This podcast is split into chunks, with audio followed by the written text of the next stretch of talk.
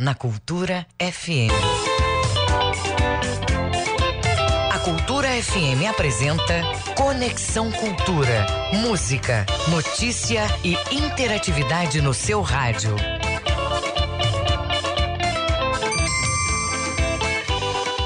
Oito em ponto, muito bom dia. Bom dia você ligado no Conexão Cultura da Cultura FM e portal cultura.com.br. Estaremos juntos até às 10 da manhã. O Conexão, você sabe muito bem, é uma produção do jornalismo da Rádio Cultura. Eu sou Isidoro Calixto, de volta. E a gente vai ficar até às 10 da manhã ao vivo e a partir de agora você tem atualidades, prestação de serviços, notícias, entrevistas, entretenimento e música. Tudo para você ficar conectado com o que se passa aqui no estado do Pará, na Amazônia Oriental, no Brasil e no mundo. Ouvintes do Conexão, anotem aí o nosso WhatsApp, 985639937. Tem também o nosso Twitter. Você marca a gente com a hashtag Conexão Cultura. Conexão Cultura na 93,7. Então tá legal. Fica com a gente nesta segunda-feira. Isso mesmo, segunda-feira. Vamos acordar, vamos levantar, vamos sacudir a poeira, vamos começar a luta. 31 de janeiro é o último dia do mês. Olha aí, janeiro indo embora. Hoje é o dia do mágico. Aí eu pergunto, mágico ou ilusionista? Me conte aí, fala com a gente através do nosso WhatsApp. Qual a diferença, hein? Vamos falar sobre as ações da Ematé, a empresa de assistência técnica e extensão rural. Isso acontece no município de Mojuí dos Campos, lá na região oeste do estado. Vamos bater um papo também com muita música com os cantores Reine e Ted Marques. Temos ainda os nossos quadros de filosofia com Leno Raiol e análise do futebol com Ivo Amaral. O Conexão Cultura começa agora na sua Cultura FM e no YouTube através da nossa página Portal Cultura. Música, informação e interatividade. Conexão Cultura.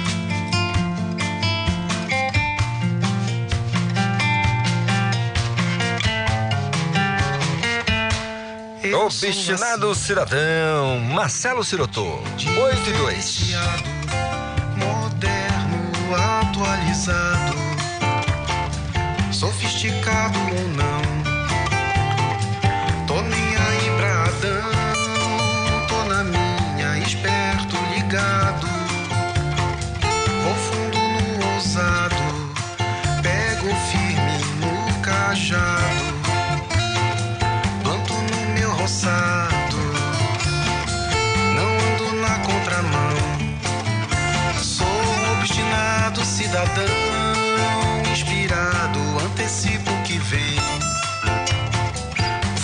mais alto além.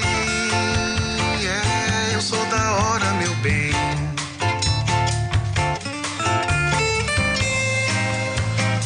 Música popular é meu chá. De Vinícius a Buarque, de João a Jobim. É bossa da samba sim. Desafinado, samba quadrado, numa nota em prelúdio carinhoso. Chego em qualquer coisa de Caetano Veloso, envolvido pela essência da poesia que o poeta exclamou no pop de Cazuza, rock and roll de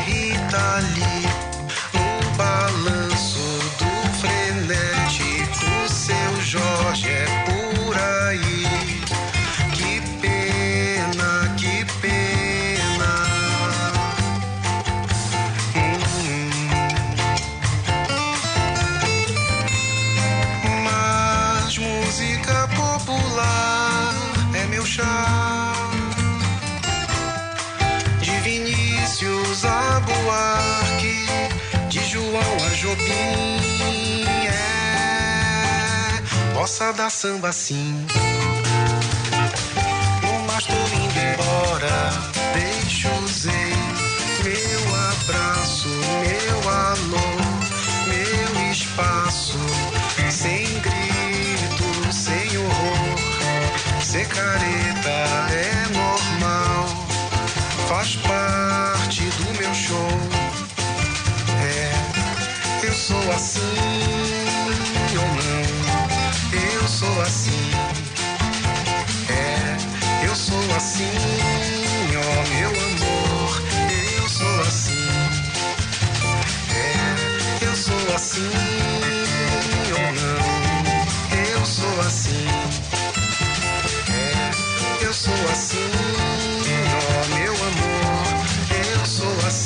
Você está ouvindo Conexão Cultura na 93,7.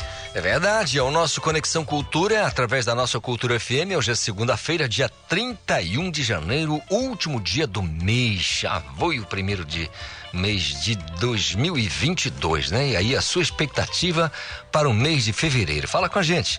985639937, marque a gente com a hashtag Conexão Cultura aí nas redes sociais. São 8 horas mais 6 minutos. O trânsito na cidade. O trânsito na cidade na manhã desta segunda-feira é com o nosso colega João Paulo Seabra. Vou acioná-lo agora mesmo. João, muito bom dia. Me conte como é que está o trânsito na cidade. Olá, muito bom dia para vocês, Isidoro Calixto, e também para os ouvintes do Conexão Cultura. E Calixto, a gente vai aqui dar algumas informações do aplicativo Waze. O bom é que realmente aqui em Belém Ananindeua nesse momento não tem registro de acidentes de trânsito, acidentes graves, portanto é, os motoristas estão com um pouco mais de atenção na manhã dessa segunda-feira. Só que vamos começar então falando um pouco sobre aqui o centro mesmo da capital, as ruas do centro. A gente começa destacando aí a Avenida Nazaré, que muitas pessoas pegam realmente para ir ali para Mirante Barroso, né? Outras pessoas também em direção ali ao bairro do Reduto, no sentido oposto. Só que nesse momento ela tem um trecho entre a 14 de março e a Benjamin Constante, que está com um trânsito moderado. É, depois o trânsito começa a fluir um pouco melhor. A gente também fala um pouco sobre aqui a travessa Antônio Baena, aqui no bairro do Marco, que nesse momento tem dois quarteirões com trânsito moderado começando ali na Avenida Almirante Barroso ainda. É, uma paralela aqui que a gente tem é a Castelo Branco também, que tem quatro quarteirões de trânsito intenso nesse momento. É, e esses quatro quarteirões, eles estão entre a Conselheiro Furtado e a Boa Ventura da Silva, portanto, trânsito moderado nesse momento. Também tem aqui a Duque de Caxias, que é muito importante para quem está se dirigindo ali em direção ou à Avenida Júlio César, ou então a Avenida Almirante Barroso também. É, no bairro do Marco, são seis quarteirões já complicados ali para quem está indo em direção a Antônio Barreto, no caso, é, no sentido do Antônio Barreto. E esse trânsito já está assim desde o Caçazum em diante, apenas 7 km por hora, ou seja, muita lentidão. É, na Avenida João Paulo II, Calixto, é, dois trechos com lentidão e um deles é na proximidade da curva do Utinga, com 19 km por hora. Isso para quem está pegando ali no sentido Ananindeua. É, na Avenida Almirante Barroso também nós temos pelo menos dois trechos com trânsito um pouco mais moderado, na verdade. Não está, ele está de moderado a intenso, é, destacando aqui em frente ao Bosque, para quem segue é, no sentido São Brás, está com apenas 21 km por hora. E na rodovia BR-316, o trânsito já está intenso, é, principalmente no sentido aqui de entrada da capital, em diversos trechos aí, é, destacando um pouco em frente a, ao, a, na verdade ali na proximidade do quilômetro 14, em Marituba, também tem um alerta de buraco nas proximidades da Avenida Independência, para quem segue no sentido de Ananindeua. Depois, no quilômetro 8 também tem um trecho um pouco mais complicado, e no próprio viaduto do Coqueiro também, é, nesse momento ali está registrando 24 quilômetros por hora. Calixto, portanto, esse que é o quadro da, do trânsito aqui na região metropolitana, de acordo com informações do aplicativo Waze. Segue com você aí no estúdio, Calixto. João Paulo Seabra, para o programa Conexão Cultura. Obrigado, João Paulo Seabra, pelas informações. E você também pode fazer essa presença aqui com a gente, mandando a sua informação, né, de como você vê o trânsito, onde você está. Está na Augusto Montenegro, você está na Independência, você está na Almirante Barroso, no João Paulo II Tem Ananindeu, Marituba, Benevídeos, Grande Belém, onde você estiver. Fala com a gente como é que tá o trânsito aí na sua localidade, na sua comunidade, na sua rua, na sua cidade também. Você que acompanha a gente fora aqui do eixo da Grande Belém, região metropolitana de Belém. São 8 horas mais 10 minutos. Não esqueçam o nosso WhatsApp 985639937. Não esqueça também de marcar a gente com a hashtag Conexão Cultura aí nas redes sociais, tá bom? Sempre muito bom ter a sua participação. Olha, são 8 horas mais 10 minutos. A Hidro promove projetos sociais no interior do estado do Pará. As informações com o Ronald Souza. As ações desenvolvidas no interior do estado pela Hidro e seu Fundo de Sustentabilidade já beneficiaram mais de 80 mil paraenses. Ao total, foram investidos 18 milhões de reais em 25 projetos sociais e iniciativas que promovem, entre outras coisas, o acesso à educação, trabalho e renda. Só no projeto Trilhando Caminhos que a Hidro desenvolve com crianças e adolescentes, contou com 377 alunos inscritos. A iniciativa oferece para essas pessoas, durante o contraturno escolar, atividades culturais e esportivas, além de assistência psicossocial para os pais e responsáveis. Outro destaque é o programa Territórios do Saber, que busca fortalecer e melhorar a qualidade do ensino público municipal de Paragominas, oferecendo cursos de aperfeiçoamento e especialização para os servidores. Outros programas que buscam formar jovens empreendedores socioambientais e capacitar produtores familiares também foram desenvolvidos pela Hidro durante o ano de 2021 nas cidades do interior do estado com supervisão do jornalista Felipe Feitosa, Ronald Souza para o Conexão Cultura. Obrigado, Ronald Souza, pelas informações aqui no nosso Conexão Cultura desta segunda-feira. E falando em segunda-feira, dia de filosofia. O Leno Raiol chega com informações pra gente. Bom dia, Leno. Bom dia, Isidoro Calixto. Bom dia, ouvintes do Conexão Cultura. Eu sou Leno Raiol, filósofo da Nova Acrópole. Há muito tempo, na Grécia Antiga, há cerca de 2.500 anos, se viveu um confronto público, político e moral entre sofistas e filósofos. Quem eram esses sofistas? Eram personagens de conhecimento variado, com excelente oratória e uma habilidade extraordinária para demonstrar uma coisa e também o contrário dessa mesma coisa. Sua função era treinar os jovens atenienses para os enfrentamentos da nascente democracia pouco importava a verdade. Era necessário desenvolver habilidades que se ajustassem à realidade política do momento. Em resposta a esse florescimento sofístico, surge Sócrates. Ele é o filósofo, amante da verdade, que prefere perder a aprovação do público para ficar em paz com a sua própria consciência. Precisamente, sua missão não era enriquecer os cidadãos ou dotá-los de um conhecimento extenso, ele queria despertar as consciências para melhorar os seres humanos. E sempre preferiu o papel de professor ao de político. Se os sofistas cobravam por seus ensinamentos e escolhiam seus alunos por seu poder social e econômico, Sócrates se recusou a colocar preço em suas aulas e escolheu seus discípulos pela disposição moral e intelectual. Ou seja, eram aqueles que tinham interesse de desenvolver suas virtudes humanas adormecidas. Como terminou esse confronto? O resultado é bem conhecido. Mais uma vez, a opinião prevaleceu sobre a sabedoria, a mentira sobre a verdade, os interesses mesquinhos sobre a justiça. Sócrates foi condenado à morte, pois não quis contradizer os princípios que ele havia pregado pelo exemplo ao longo de sua vida. Esse pode ter parecido um evento único para aquela civilização. No entanto, sempre existiram, existem e parece que continuarão a existir sofistas e filósofos. Os sofistas são muitos e os encontramos a cada passo, ainda que vestidos nas mais diversas denominações. Mas suas ações e propósitos são os mesmos. Por outro lado, e também como antes, são muito poucos os que amam a sabedoria e são coerentes com as suas próprias ideias. E esses poucos filósofos são ferozmente combatidos e acusados das mesmas calúnias que foram usadas séculos atrás para acabar com a vida de Sócrates. A história se repete e a escolha também. filósofos ou sofistas.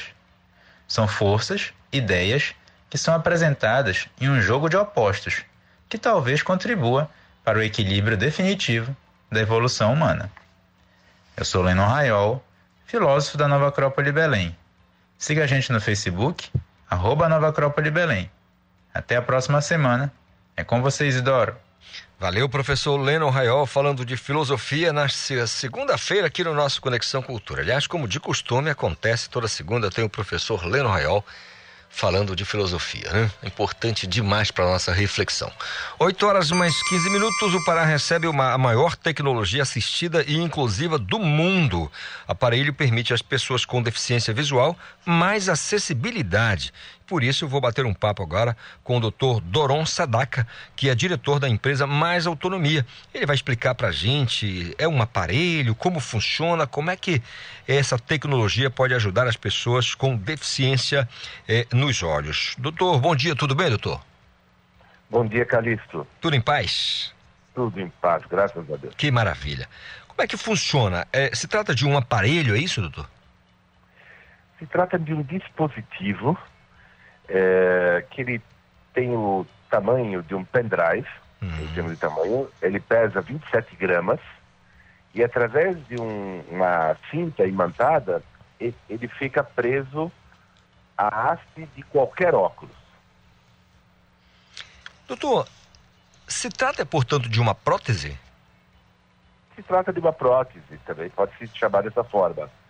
É, ele é um auxílio à medicina é, do, do, mesmo jeito que as órteses e próteses são, ele também ele é caracterizado como auxílio à medicina para pessoas com deficiência visual. Muito bem. O nível de deficiência, né? É, até que ponto, até, a partir de que ponto ele pode auxiliar? Ele é recomendado para pessoas que têm visão subnormal, né? Ou baixa visão, mais popularmente, que é quando a pessoa já não tem mais grau de óculos. Uhum. Graus de óculos vão até 20%. Abaixo de 20% já não tem mais correção por grau ocular. Então, neste caso, a pessoa já tem uma dificuldade muito grande de ler, reconhecer rostos ou, ou, ou diferenciar coisas, né? É nessa hora que o Orcam ele atua. É um dispositivo de visão inteligência artificial que traz para a pessoa informação. Tá? Então, como ele funciona? É, ele é composto de uma câmera de inteligência visual artificial de 13 megapixels e ele é acoplado no óculos. Então a pessoa sabe aonde que a câmera está. Ela está na altura dos seus olhos, capturando qualquer texto em qualquer superfície, ou seja, resumindo, um livro, um cardápio, uma bula de remédio, é, um, um, panfleto, é, um, a tela do celular, a tela do computador, a tela de um tablet e também a distância. Ele lê, por exemplo, quando a pessoa está andando na rua, a placa da rua. Ele tem zoom automático. Então ele captura textos que você enxergaria perfeitamente se você tivesse uma visão perfeita, 20-20, que a gente chama na medicina ocular. Então, essa câmera também tem essa capacidade. Então, ela captura aquele texto daquela placa, que está passando na rua, né? E traz para você e transformando ele em áudio instantaneamente. E, sobretudo, 100% offline. Não é necessário ter rede. É a única OCR que é, é capturar caracteres é, totalmente offline do mundo. Isso que diferencia ele das outras OCRs que o mundo já desenvolveu. Entendido. A alimentação, doutor? Ele é feito por USB. Então você carrega por USB em torno de meia hora e a partir de então você tem em torno de uma hora e meia a duas horas de autonomia. Muito bem, parece bastante interessante. Com relação a obstáculos, o senhor falou da questão da leitura, acessibilidade nesse sentido. Agora, com relação ao deslocamento das pessoas para é, se locomoverem, né, as pessoas com deficiência, nesse sentido, é, é, ele ajuda também da mesma maneira? Não, ele não foi, ele não foi projetado para obstáculos, Uhum. ele foi projetado para leitura e, e outras funções. Por exemplo, reconhecimento facial. Toda vez que vem uma pessoa, você entra numa sala, você é uma pessoa com deficiência, você entra numa sala ou entra num, num ambiente qualquer, e você não sabe se tem pessoas lá ou não. Você só vai saber se aquela pessoa se identificar para você, caso você seja uma pessoa cega. Então, neste caso, ele entra naquele ambiente e ele vai falar: dois homens e uma mulher estão na sua frente. Ou seja, ele vai informar que tem pessoas na, na sua frente. O que, que você pode fazer? Você pode falar, mas quem são vocês? Aí fala, "Do- olha, eh, Doron, essa, essa é, sua nova professora, uma pessoa importante que vai fazer parte do seu cotidiano. Você pede para a professora se postar na sua frente, você toca no equipamento, bate uma foto do rosto dessa pessoa e nomeia ela. Então, por exemplo, o nome dessa pessoa é Silvia, tá? A partir de então, Calixto, é, toda vez que essa pessoa passar na sua frente, de, de curta distância ou de média distância, pode ser no outro lado da rua, ele vai falar o nome dessa pessoa. Então ele tem esse reconhecimento facial. Além disso, tudo que você tocar com o seu dedo e a câmera vê o seu dedo tocando em algo, ele compreende através da inteligência artificial que você quer saber a cor. Então você pode tocar numa roupa e saber que cor que ela é. Também ele possui uma, uma base de dados de 3 milhões de códigos de barra, em que você pode ir no supermercado, numa farmácia, pegar uma embalagem na mão e ele vai reconhecer ou por texto, que também seria possível, ou pelo código de barra, quando a pessoa tem baixa visão, ela consegue encontrar o código de barra e a partir daí ele vai te dizer qual que é o produto. Ah, além disso, toda vez que você fizer um gesto de ver as horas, como a gente vê as horas, a gente faz aquele gesto com o pulso, ele informa a data e a hora. Então, dessa forma, ele dá para a pessoa uma ampla autonomia em qualquer lugar. Imagina que você possa eh, estar eh, em qualquer parte, qualquer biblioteca do mundo e vai poder ler o livro que você quiser, quando você quiser e onde você quiser, porque ele é offline. Então, todos os livros em português, inglês e espanhol, ele vai ler com detecção automática de língua, em velocidades que vão de 100 a 280 palavras por minuto. Então, você pode regular a velocidade e também consegue botar uma, uma voz tanto masculina, tanto feminina. Esse produto é desenvolvido em Israel. É isso que seria o meu o próximo questionamento, doutor. Israel, bom, tá aí o berço de grandes tecnologias e iniciativas nesse sentido, eh, mas eu pergunto ao senhor, a partir da necessidade, qual foi o princípio, o estupim para o desenvolvimento desse equipamento?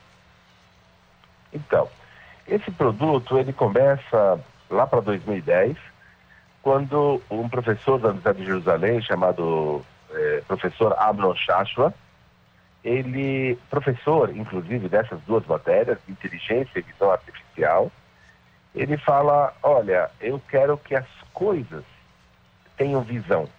Essas coisas, sobretudo o carro, as coisas que andam, o carro, o caminhão, o ônibus, o trem, o avião, eu quero que essas coisas possam enxergar, porque hoje é, todas essas coisas são cegas, entre aspas, e quem enxerga são os seus condutores.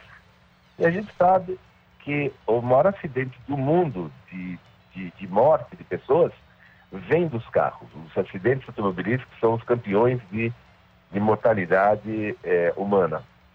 E ele falou, mas se eu tirar o ser humano da direção e, e que o carro possa enxergar, eh, isso seria fantástico, porque o carro, ele poderia ver o carro está do lado, o carro está do outro lado, se está passando uma pessoa, ele vai respeitar a sinalização de trânsito, assim por diante.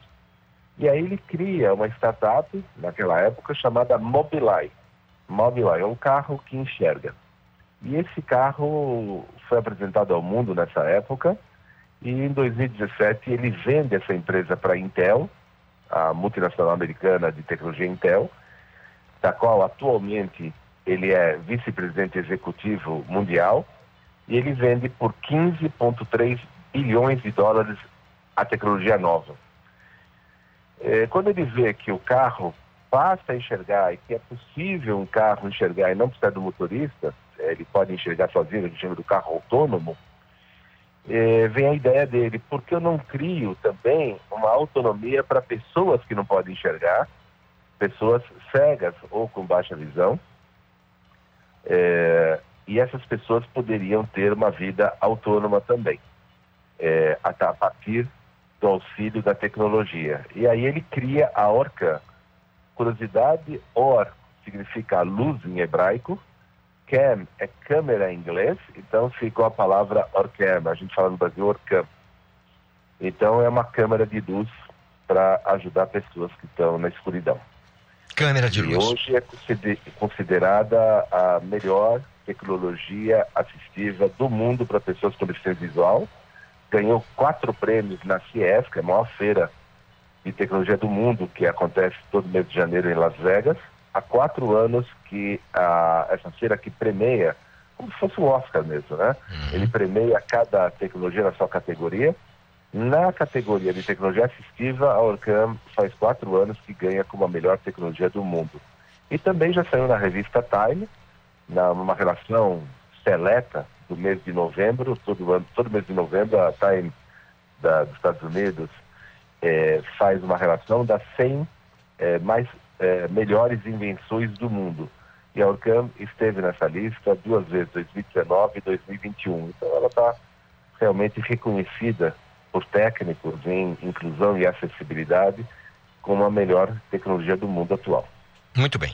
Agora, doutor Doron, eu não posso deixar de tratar desse assunto com o senhor, porque nós estamos no meio do trópico úmido, aqui é a Amazônia Oriental, estado do Pará, Amazônia, Brasil.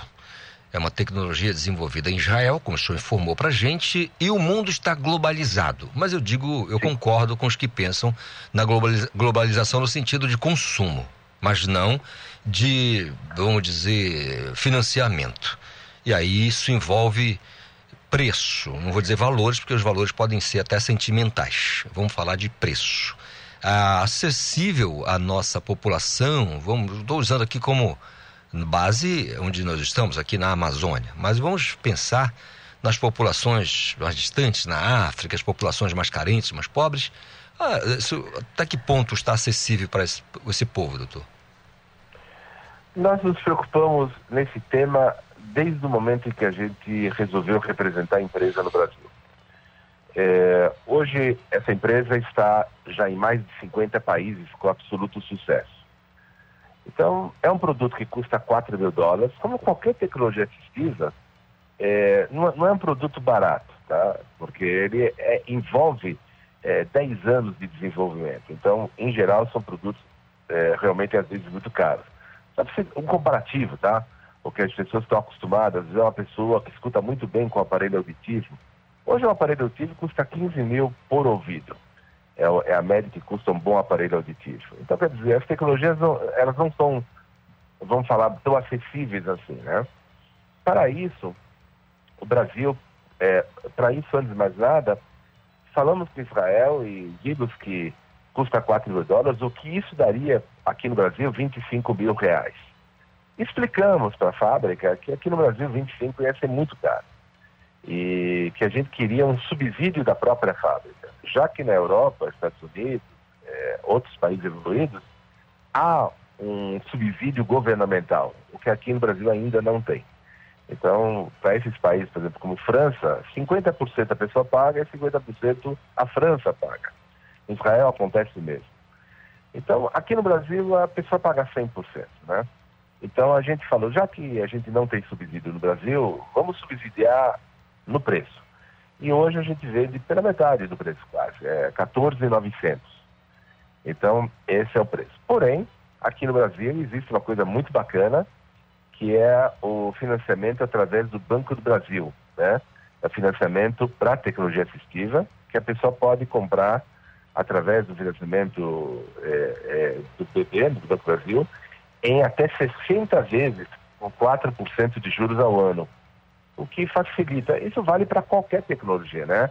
Vale para uma máquina de braille, vale para um scanner de, de voz, um leitor de tela, uma cadeira de roda, é, uma pré, própria produtivo, é, a pessoa pode comprar através do BB Acessibilidade em 60 vezes. Então, existe essa facilidade que é um financiamento de fato governamental e que é financiado através do banco. Então, eu acredito que isso facilitou para muita gente adquirir até hoje. Doutor Porém, é, conhecemos o deputado Fábio Freitas, em Brasília, que ele participou de uma feira, de uma conferência, na verdade, de tecnologia israelense. Ele se encantou e ele falou: não, eu preciso levar isso para o estado do Pará. E realmente ele adquiriu, através de emenda parlamentar, é, 11 dispositivos e hoje ele distribuiu esses 11 as, as, dispositivos em bibliotecas públicas e também em, em, ambientes de pessoas com deficiência que frequentam, né, em associações, vamos chamar assim. É, é bacana dizer também, Calixto, que quando o deputado faz isso, ele amplia bastante o, o escopo, né? Por quê? Porque quando você coloca um dispositivo como esse numa biblioteca pública, o que, que você cria? Acessibilidade e inclusão para qualquer livro. Não só de pessoas com deficiência visual, mas também pessoas com dislexia, pessoas com TDAH, pessoas de idade que têm fadiga de leitura, dificuldade para ler. O aparelho vai ler para ela. Ou até para uma pessoa analfabeta, que vai poder entrar numa biblioteca pública e ler o livro que quiser através do áudio, né? Então, é, realmente, quando se coloca na biblioteca pública, se amplia bastante o, o, o volume de pessoas. Hoje a gente fez uma, assim, uma um estudo, né? É, de cada 10 pessoas de uma cidade, é, quatro têm dificuldade para ler um livro. São essas, pessoas com dificuldade de visão, com dificuldade cognitiva, que é o caso do TDAH e, e, e, e é o caso da dislexia, pessoas com, com a idade já, né? Então, é, dessa maneira, você cria leitura para todos, ou uma biblioteca para todos, o que é um ato democrático. Muito legal. Doutor Doron, olha, é, parabéns pela iniciativa. É, tomara que seja uma tecnologia cada vez mais acessível à população de maneira geral. E as pessoas que precisam disso, pela sua atenção, por essa conversa, essas informações. Muito obrigado. Um restante de segunda-feira produtivo para o senhor, tá bom? Muito agradecido pela oportunidade. Muito bem, são 8 horas mais 32 minutos. É o nosso Conexão desta segunda-feira. Intervalo, a gente volta já já. Estamos apresentando Conexão Cultura.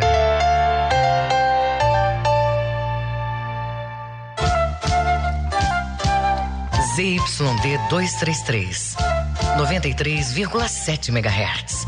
Rádio Cultura FM, uma emissora da Rede Cultura de Comunicação. Fundação Paraense de Rádio Difusão. Rua dos Pariquis, 3318. Base operacional, Avenida Almirante Barroso, 735. Berlim, Pará, Amazônia, Brasil. Faça parte da Rádio Cultura, seja nosso repórter. Grave seu áudio com informações da movimentação do trânsito e mande para o nosso WhatsApp 985639937. Um Beethoven campestre. Foi assim que o mestre se mostrou na Sinfonia número 6, a Pastoral. Um exemplo de música programática. O compositor levou para o palco a vida no campo, o canto dos pássaros e até o som da tempestade. Gravação da Filarmônica de Berlim. Sinfonia 93, toda segunda, 8 da noite, na Cultura FM.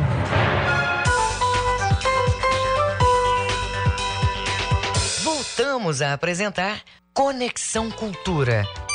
É isso, de volta com o nosso Conexão Cultura desta segunda-feira aqui na Rádio Cultura FM. Aproveitar e mandar um grande beijo para Ilziane Seabra Portal, que nos assiste também aqui pela internet, pelo nosso portal Cultura, através do YouTube também. Nos escuta, dando aquela carona pra gente no poçante dela, nas ruas e avenidas aqui da capital. A Ilziane que está aí né, com um probleminha com o, o, o, Diego, mas é porque ele vai morar em outra cidade, mas daqui a pouco vai ficar tudo bem. E a gente, é claro, vai torcer para a felicidade da família. São 8 horas mais 35 minutos. Antes eu quero dizer o seguinte: que a Prefeitura de Belém viu, Reginaldo? Por meio da, da Secretaria Municipal de Educação, informou que no início do ano letivo deu início eh, no dia 24 de janeiro ao retorno das aulas. Você lembra disso? De forma presencial. Ocorre que com o aumento dos casos de síndromes gripais e também de Covid-19 entre professores da rede, a SEMEC então adiou por mais uma semana o retorno presencial estava previsto para hoje, dia 31 de janeiro. Nesta segunda-feira, 31 de janeiro, retornariam então às salas de aula a estudantada, né?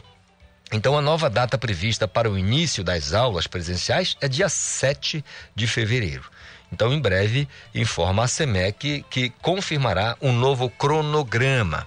Então, tá aí, você que estava preparado, mas é claro que você foi avisado com antecedência, eu tenho certeza disso e vai ficar tudo bem. O que a gente tem que fazer é se cuidar. E é claro que quando as autoridades fazem esse adiamento é porque sabem o que estão fazendo, né? É evitar aí a questão da, da contaminação pelo coronavírus. A gente tem certeza que as coisas vão melhorar. Se Deus quiser e a colaboração de todos, não é isso, gente? São 8 horas mais 36 minutos. Olha, nós vamos bater um papo agora com o pessoal da Emater Pará a empresa de assistência técnica e extensão rural. Vamos falar com o doutor Marcelo Jares, ele é engenheiro de alimentos é, da Imaté, porque lá em Mojuí dos Campos, a Imaté, ela assessora famílias agricultoras no acesso a políticas públicas. Então a gente vai tentar entender aqui com o doutor Marcelo como é que se dá esse trabalho essa assistência junto a essas famílias no sentido desse acesso a políticas públicas. Doutor Marcelo, bom dia, tudo bem? Bom dia, tudo bom? Tudo em paz. Doutor, Obrigado pela oportunidade aí, mas não tem doutor não, tá? Só Marcelo, tá bom. Tudo bem, então vamos esquecer o DR aqui, que isso é hábito da gente aqui, né? Beleza. Mas eu tenho certeza que o senhor fez por merecer. Aí eu queria que o senhor falasse pra gente como é que é o trabalho da Imater é, aí em Mojuí dos Campos nesse sentido? É, aqui em Mojuí dos Campos é, é, um, eu sempre digo que é um município estritamente agropecuário, né? A economia gira em torno da produção, né? Principalmente de gêneros alimentícios de origem vegetal, grãos, é, frutas, basicamente. Então, assim, é muito rico.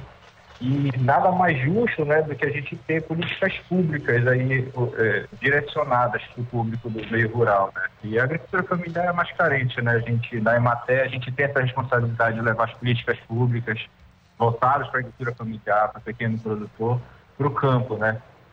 Então, o, o, nosso trabalho é muito baseado nisso, a orientação técnica a gente faz para ver a, a, economia do município verticalizar através de, de técnica e tecnologia para o pequeno produtor, né? E aliado a isso, as, as políticas para ele comercializar de forma mais justa, né? De conseguir agregar mais valor à sua produção. Muito bem. Marcelo, explica então para a gente como é que é, é, o cenário da agricultura familiar no município de Mojuí dos Campos, diga-se de passagem, o mais jovem município do estado do Pará. Aqui era até bem pouco tempo, era um, fazia parte do município de Santarém, né? Uhum. Então, por estar geograficamente muito próximo, a, aqui é um dos, dos polos produtivos que abastece não só a cidade de Santarém, mas a região e até municípios de outro estado próximo, né? Pra, pra vai produção daqui para Amapá, vai para Amazonas. Então, essa dinâmica permanece até hoje, mesmo depois de emancipado Mogi dos Campos, a gente consegue produzir bastante, bastante alimentos, bastante gêneros alimentícios que vão é, ser consumidos pela população urbana aqui em toda a região, né? E, nesse sentido, é muito importante que a gente esteja agregando valor e, ainda que a gente não consiga eliminar a figura do atravessador, mas conseguir oportunizar melhores negócios produtores, né? Então, o papel da Emater não é só a parte de orientação técnica para melhorar a produção, mas também, é, de alguma forma, contribuir para que esse produtor alcance mercados mais justos, que remunerem melhor a, a sua produção e garanta uma qualidade de vida melhor para a família. Muito interessante. Marcelo, quando a gente fala de é, grandes lavouras, a gente sempre pensa em naquela palavrinha, né? O carro-chefe. No caso da agricultura familiar, acho que não dá para falar disso porque o povo produz de tudo, né? É isso mesmo, né? Um dos pilares da agricultura familiar é a diversificação da produção, né? E eu acho que é muito reflexo disso. Aqui, é, é, em geral, é muito diversificada. mas pode-se dizer que Mogi dos Campos conta com polos de produção, foram estabelecidos assim, até pela aptidão agrícola, pela diferença de solo e, e disponibilidade de água em algumas regiões dentro do município, a aptidão é, sobressai. A gente tem aqui bem, bem, bem consolidados os polos do maracujá, o polo produtivo do mamão, o polo produtivo da mandioca, mais de um até, simplesmente porque as famílias acabam tendo mais essa aptidão por aquela produção e acabam desenvolvendo mais entre elas, dentro da comunidade, entre seus vizinhos. Aí pinta aquela curiosidade aqui pra gente da capital, estamos bem distantes de Mojuí dos Campos, com relação à raiz que o senhor falou, a mandioca, a raiz de mandioca nessa produção. É, é legal, o solo é agricultável, é bom para a, a mandioca nessa região aí, Marcelo? É, a gente não só na, na, na, questão de orientação técnica, mas a gente também trabalha com pesquisa aplicada, né, Calixto? A lógica do que a academia, as universidades, os institutos tecnológicos, a Embrapa produzem em termos de melhoramentos produtivos, né, uma, uma variedade cultivar seja mais adaptada ou mais resistente, é, a gente, aqui na ponta, a gente também tem a responsabilidade de testar junto com o produtor quais são os cultivares que melhor se adaptam. A gente tem trabalhos, inclusive, com a Universidade Federal do Oeste do Pará, com a Embrapa, justamente voltados para a mandioca. É a, a tentativa de trazer outras variedades que possam adaptar melhor. Então, nesse sentido, além de orientar aquela produção de, de cultivares mais tradicionais, que a população daqui já vinha é, produzindo a, a, gerações aí, a gente também tem essa responsabilidade de introduzir novas variedades, buscando melhoramento no manejo, melhoramento na produção, maior rendimento né, dessa raiz em farinha, que é o, como a gente falou ainda agora, né, o carro-chefe, basicamente, ser na nossa região, né, é, a farinha em torno da mandioca. Esse derivado aí tão consumido e tão valorizado ultimamente, né? Então, é, a gente trabalha assim, a, a, questão do solo é muito importante, mas o manejo em função de uma variedade, quem sabe, mais adaptada ou mais resistente, também vai trazer um resultado bem positivo. E agora, com relação ao mercado, assim, o que é produzido pelos agricultores familiares com relação à raiz de mandioca, é, fica na produção é, para a região ou essa raiz ela é mandada é, pra, in natura ainda para outros municípios ou é aí as, as casas de farinhas são suficientes para é, é, processar esse material e, e para que o consumo seja mais barato aí? Só explica para a gente como é que é esse cenário. Olha, acho que a gente tem aqui todos os cenários possíveis. A gente tem aquelas comunidades mais distantes em que a produção acaba sendo consumida localmente, né? não, não existe a possibilidade de mandar nem para a cidade, nem para outros municípios mas, via de regra, aqui as comunidades produzem com, com bastante excedente, né? muito além do que consomem. Então, é, e não só a raiz. Né? O que menos acontece aqui, Calixto, é de enviar a raiz para serem processadas fora do município e outra região. O que acontece mesmo é o processamento da mandioca em farinha, em goma de tapioca, em tucupi, e essa produção normalmente é direcionada para Santarém. Não porque Santarém vai absorver, vai consumir toda essa produção, mas porque é um entreposto muito importante na região e o que não é consumido pelo centro urbano de Santarém acaba sendo escoado para outras regiões, para outros municípios, outros polos consumidores. Marcelo, você falou aí de algumas culturas, de algumas lavouras que têm umas floradas bem legais. Aí eu pergunto, eh, com relação à apicultura, está presente no município de Mojuí dos Campos? É presente, mas é, eu acho ainda em pouca escala. A gente, na verdade, tem aqui, acho mais expressivamente, a, a meliponicultura, né? A apicultura para abelhas com ferrão, a meliponicultura para as abelhas sem ferrão. Uhum. Então, a gente vê muito mais potencial, não só pela questão da alimentação, mas por causa do viés medicinal que é atribuído também, né? Ao mel da abelha sem ferrão e porque agrega mais valor. Apesar da produção ser um pouco menor, ela oferece um produto de melhor qualidade e a gente vê que tem muito mais mercado. E esse sim tem um, um cenário já bem legal. Nem tanto em Mogi, porque a, a aptidão aqui não, é, como posso dizer, não é recorrente ainda, não é tradicional ainda na região, então é meio pulverizado dentro do município. Mas em municípios próximos, como Santarém, Belterra, a gente já vê um, uma evolução é, no, no, no plantel aí, de, que, é um, que é um animal, né? não deixa de ser uma, uma produção é, é animal do mel, Então, a gente está vendo uma evolução nesse sentido e a gente já vê iniciativas em Mogi dos Campos que justamente aproveitando essas floradas que eles falaste, da, da questão de, da, da fruticultura como carro-chefe, mas que vem trazendo outras culturas que nem a produção do mel para agregar valor, para somar a, a renda da família. Muito bem. Marcelo, agora com relação aí a essa, essa assessoria da Ematé junto a essas famílias eh, de agricultores familiares, como é que vocês selecionam as famílias e como fazem para chegar até essas famílias para eh, a busca dessa política pública? Eu acho que é, é chovendo uma olhada quando a gente diz que a gente tem limitação de recursos, né? É, em geral, não só para o serviço público, mas num, numa situação é, econômica do país que a gente vem atravessando e nessa realidade a gente acaba buscando os atendimentos que mais é, agreguem serviços para o produtor. Por exemplo, é, ultimamente a gente vem atendendo cooperativas na lógica de que atender o agricultor familiar de forma pontual acaba gerando muito mais ônus. A gente precisaria uh, de visitas para fazer aquele atendimento mais pontual ou um número maior de visitas que, que acaba gerando muito mais logística, muito mais custo para a gente chegar. Quando a gente atende grupos formais ou até mesmo informais, a gente consegue concentrar as nossas atividades para atender o coletivo. Em vez de a gente fazer uma orientação técnica pontualmente, casa a casa, a gente pode fazer uma demonstração técnica que atinge um número maior de famílias na mesma atividade, na mesma ida a campo.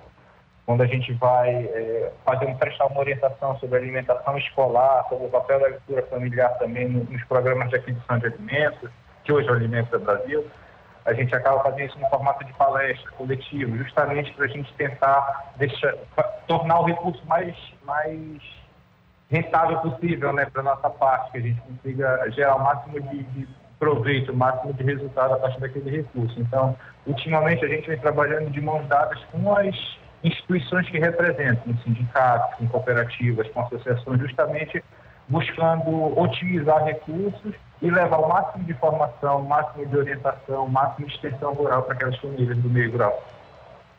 Que maravilha.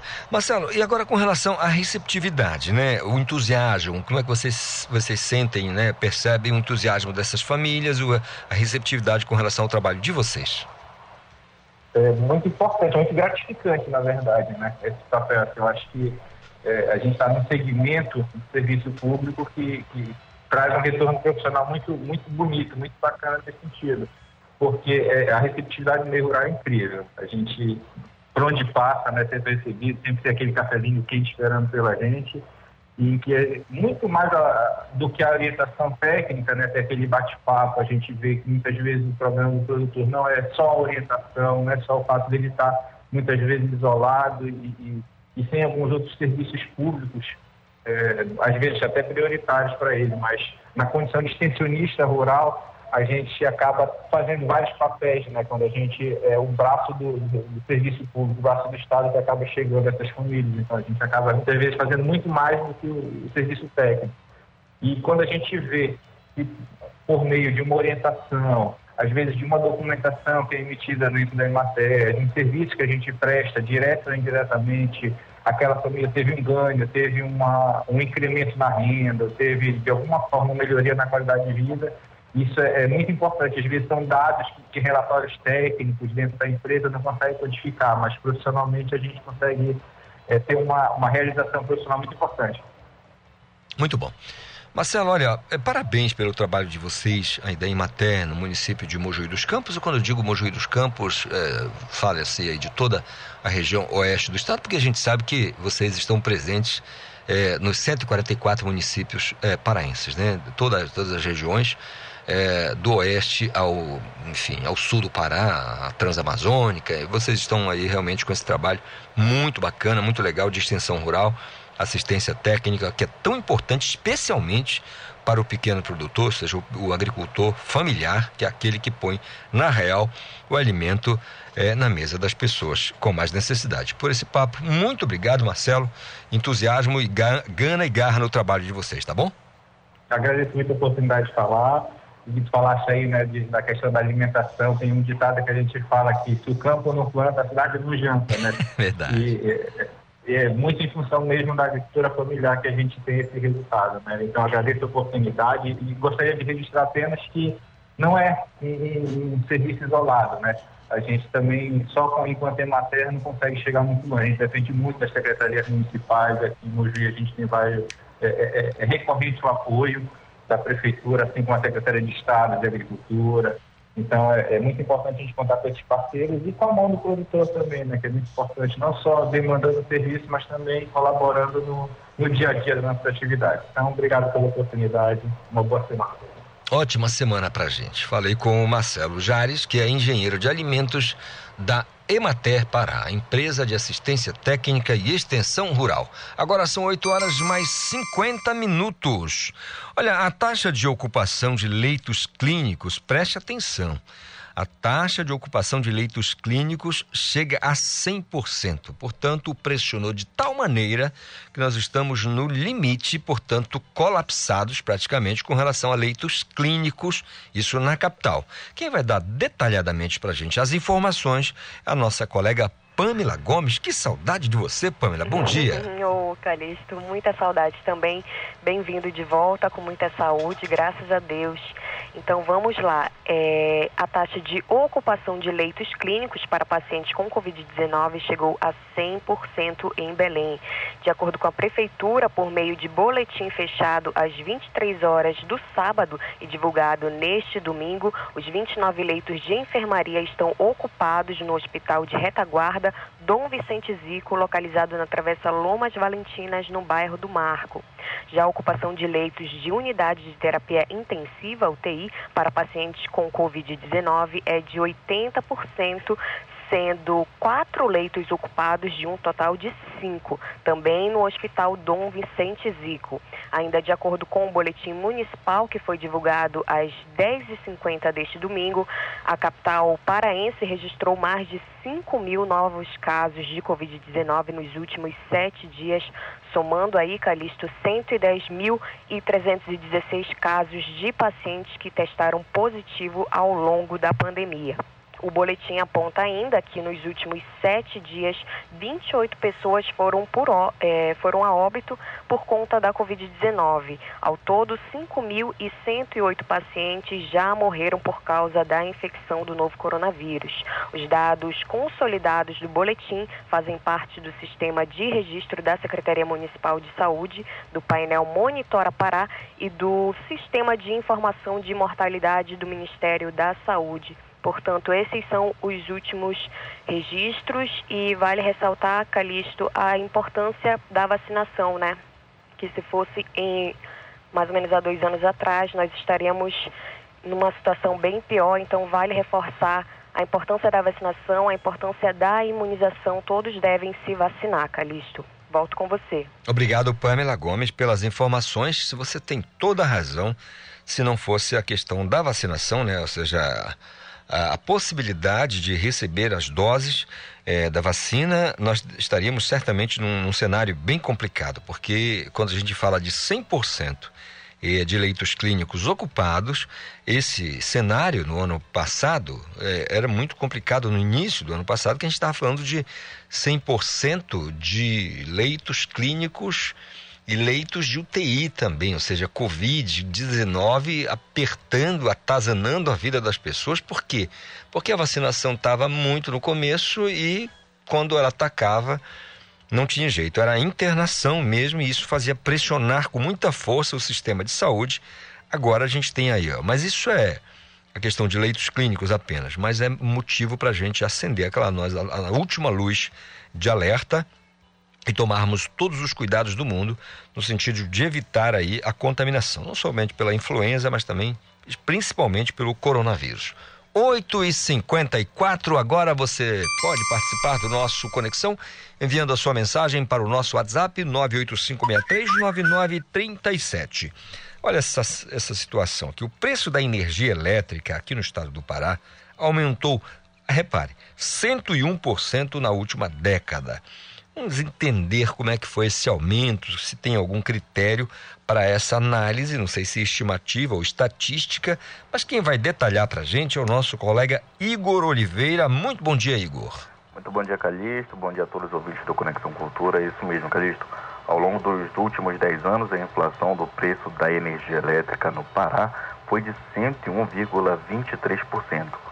O valor é 40% acima da inflação geral brasileira calculada no período pelo Índice de Preços ao Consumidor Amplo do Instituto Brasileiro de Geografia e Estatística, que foi de 60,43% entre os anos de 2012 e 2021.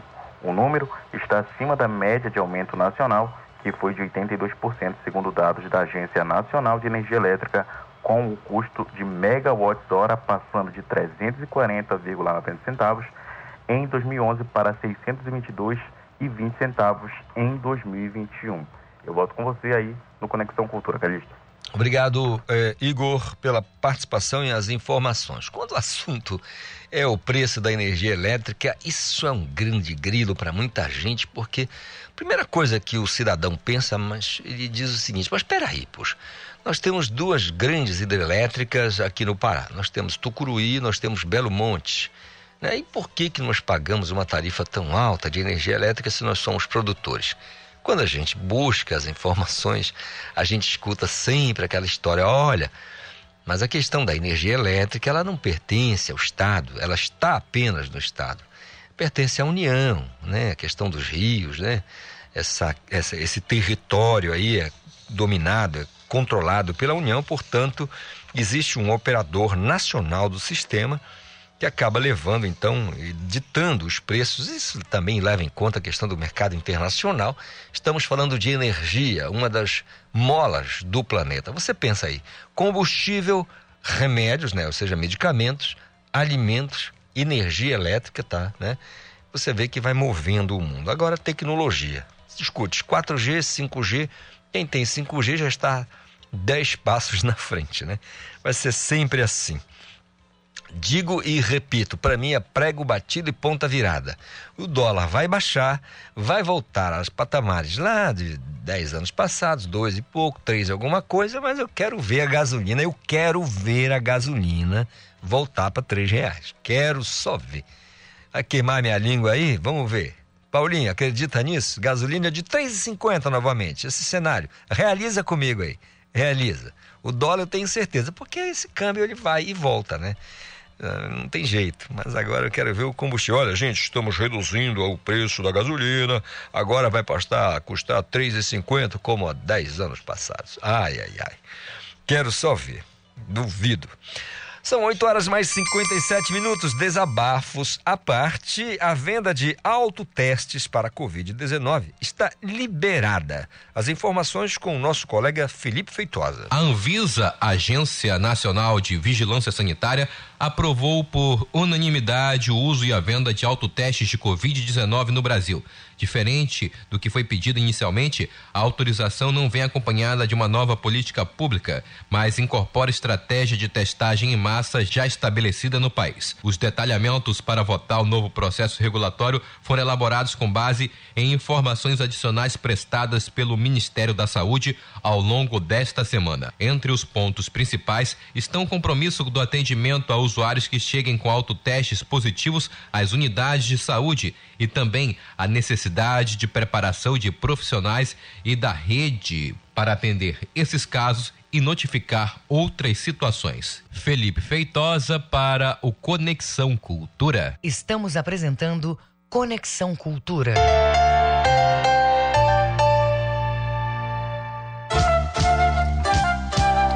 ZYD 233, 93,7 MHz.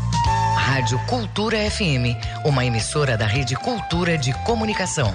Fundação Paraense de Rádio Difusão, Rua dos Pariquis, 3318.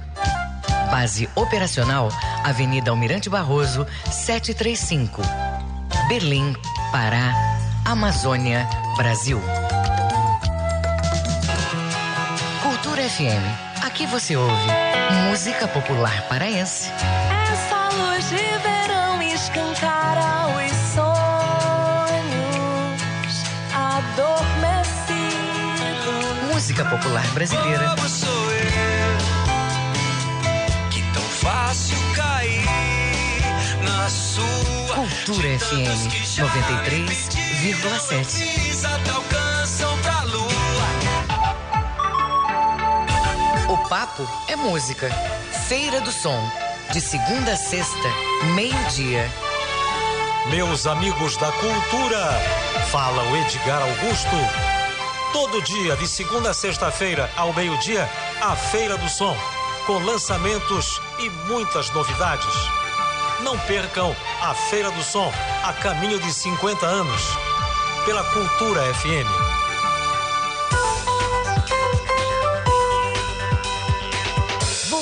Voltamos a apresentar Conexão Cultura. É isso, verdade. De volta com o nosso Conexão Cultura aqui na nossa Cultura FM, nesta segunda ensolarada, nove em ponto. E se você quiser, pode mandar a sua mensagem para o nosso WhatsApp, anote aí, 985639937. Olha, veja só. A seletiva para o Campeonato Mundial de Aviões de Papel ocorre aqui na capital. O Ronald Souza vai trazer para gente as informações. De volta após três anos, a sexta edição do maior torneio mundial de aviãozinhos de papel promete agitar os competidores da região com a seletiva para a fase nacional na capital paraense. O principal requisito para participar é ter muita criatividade usando apenas as dobraduras da folha de papel. As decolagens e pousos vão ocorrer na sede de uma universidade privada de Belém e três categorias estão no centro da disputa dos jogadores, sendo elas maior distância, maior tempo de voo e acrobacia. Um detalhe importante é que esta última vai ocorrer de maneira remota por meio de uma rede social específica para a publicação de vídeos curtos. As inscrições estão abertas no site oficial da competição e as vagas são limitadas devido aos protocolos sanitários. Em sua sexta edição, o Campeonato Mundial de Aviões de Papel conta com a presença de mais de 60 países e 405 qualificatórias pelo mundo. No Brasil, as seletivas da competição vão passar por Belém e mais 14 cidades brasileiras. Com supervisão do jornalista Felipe Feitosa, Ronald Souza para o Conexão Cultura. Obrigado, garotão, pela participação e as informações aqui no nosso Conexão Cultura. Nove horas mais dois minutos. Anote aí, não vai perder o seu tempo, hein, Leozinho? Não vai perder o seu tempo. Você que deu aquela. Não é precisava perder aí alguma coisa. Perdeu? Perdeu, né? Queridaço, bom te ver de novo aqui com saúde, né? E essa alegria de sempre, sorriso no rosto, isso é maravilhoso. Nove e dois.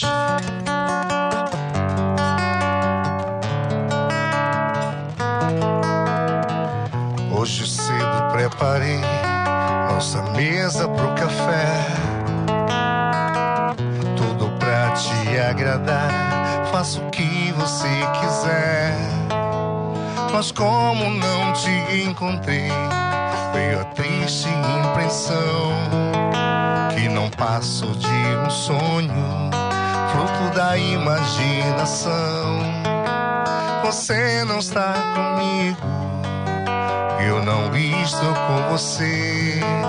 Foi um filme ou novela que eu assisti na TV.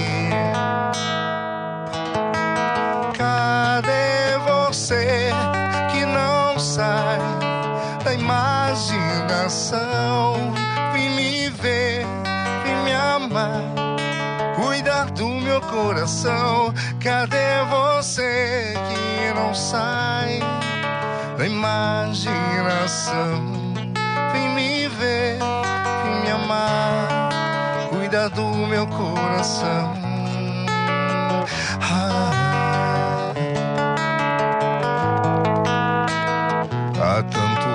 Sozinho, não sei como me curar desse amor inexistente que vem me atormentar você não está comigo, eu não estou com você. Foi um filme ou novela que eu assisti na TV.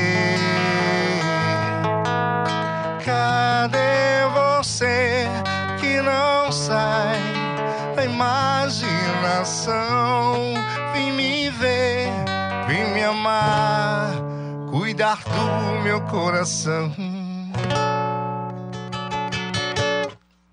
Senhoras, senhoras e senhores, esse é o Ted Marques.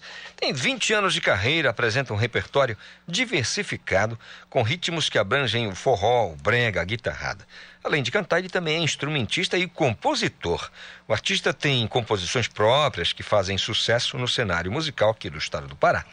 Entre eh, as músicas de maior sucesso está Morena, de autoria dele e do Marivaldo Batista. E agora ele está divulgando o seu mais novo trabalho intitulado A Última Vez, música que já faz parte do seu repertório nos shows aqui na capital.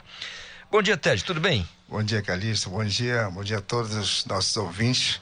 A gente agradece desde já a oportunidade de estarmos aqui divulgando um trabalho né, que é muito importante para o artista paraense. Sim. Desde já o meu muito obrigado. É isso, Ted. Aqui a gente está sempre de portas abertas ao artista paraense. Todos os ritmos, todos os, né, todas as vertentes. Muito legal isso. Eu queria que você falasse sobre esse, nesses 20 anos de carreira aí, cara, qual a a, a, tua impressão do, do cenário de quando você começou para hoje, assim, só para a gente é, entender. Esses dias eu fiz um balanço, né? A gente, de vez em quando, tem que fazer um balanço, né? Do que gente, de onde nós viemos, o que nós sonhamos e onde nós estamos, né? E eu, graças a Deus, eu sou de Barcarena, né? Acho que você Barca... conhece Barcarena. Oh, Barcarena. Eu sou de Barcarena e comecei lá na década de 90. Acho que você lembra da banda do Mestre Vieira Sim, e tudo mais. Claro. Saudoso Mestre Vieira. Fui baixista da banda dele. E assim, consolidando o meu trabalho, venho. É, ao longo desses anos, né, fomentando o que eu acredito, o que eu gosto, é, é, antemão te digo que eu sou fã de Paulo Ricardo, né? RPM. Rock nacional, Paulo Ricardo. Eu toco baixo e canto, que é uma raridade, cara. Quando ele que... dizia baixo e voz, cara... Paulo Ricardo. baixo e voz, tu lembras? É, baixo então, e voz. cara, para mim é uma honra estar hoje aqui nesse cenário paraense, é, divulgando a minha, minha, meu trabalho, autoral, né? Que a gente, graças a Deus, tem tido muito êxito em tocar outras coisas, o baile, né? O bailão, né? Hum. Mas o trabalho autoral é muito importante, até porque ele vai é, despertar outras coisas em outros lugares, outras cidades, em quem sabe outros países. Dessa canção que você abriu pra gente aí. Essa aqui, essa música é letra de Tony Brasil, você conhece, né? Pô, o Tony teve Tony aqui é... a gente bater um papo cracaço, né? Cara, a gente, eu, eu sempre digo, Tony, pra mim é uma realização de um sonho estar tá cantando uma poesia tua, cara. E ele assim, automaticamente mandou para mim pelo WhatsApp, Ted, essa aqui é para você, cara. E essa já é a terceira canção que ele me, me cedeu. E, na realidade, a primeira que eu gravei foi Não Tem Chororô, né? Que eu fiz o clipe, até mandei o clipe, né, pra, pra cá.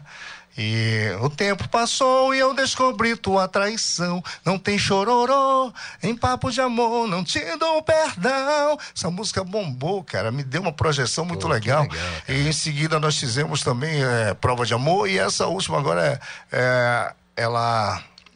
Essa aqui que eu cantei para você.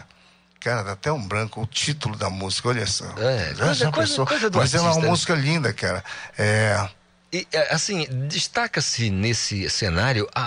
Você parou para pensar, cara, no, no, no, trabalho desenvolvido pelo Tony e na humildade desse camarada? Pois Uma é. coisa né? de louco, né? Hoje eu tomo um café com o Tony, assim, eu fico olhando, assim, a humildade. Justamente como você é, enfatizou, a humildade. O nome da música, filme ou novela? Porque ela, ela, ela fala de uma coisa que não existe. Hoje cedo eu preparei uma mesa para o café. Tudo para te agradar faça o que você quiser. Mas como não te encontrei, veio a triste impressão, que não passa de um sonho, fruto da imaginação. Pô, você não está comigo, nem eu estou com você. Será que foi um filme ou novela é que eu assisti filme. na TV? Uma parada meio sinistra, sabe? É, cara, acho que é filme ou novela, um ou outro, né? e vai ter o clipe dessa música aí, cara. Que legal. A, a questão do audiovisual é muito importante para esse trabalho de vocês. Cara, vamos fazer mais uma aí? Bora, vamos lá. O que, que vai ser agora? Eu vou fazer não tem chororô. Não tem chororô, é, pronto. Não tem esse papo Quando de os baianos fizeram lá, acabou chorar, né? Agora vão, não tem chororô.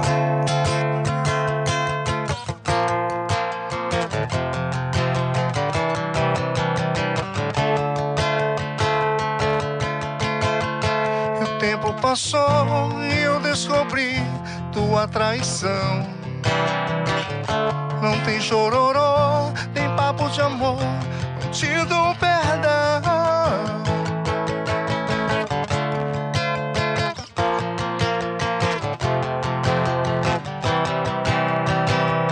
E o tempo passou e eu descobri tua traição.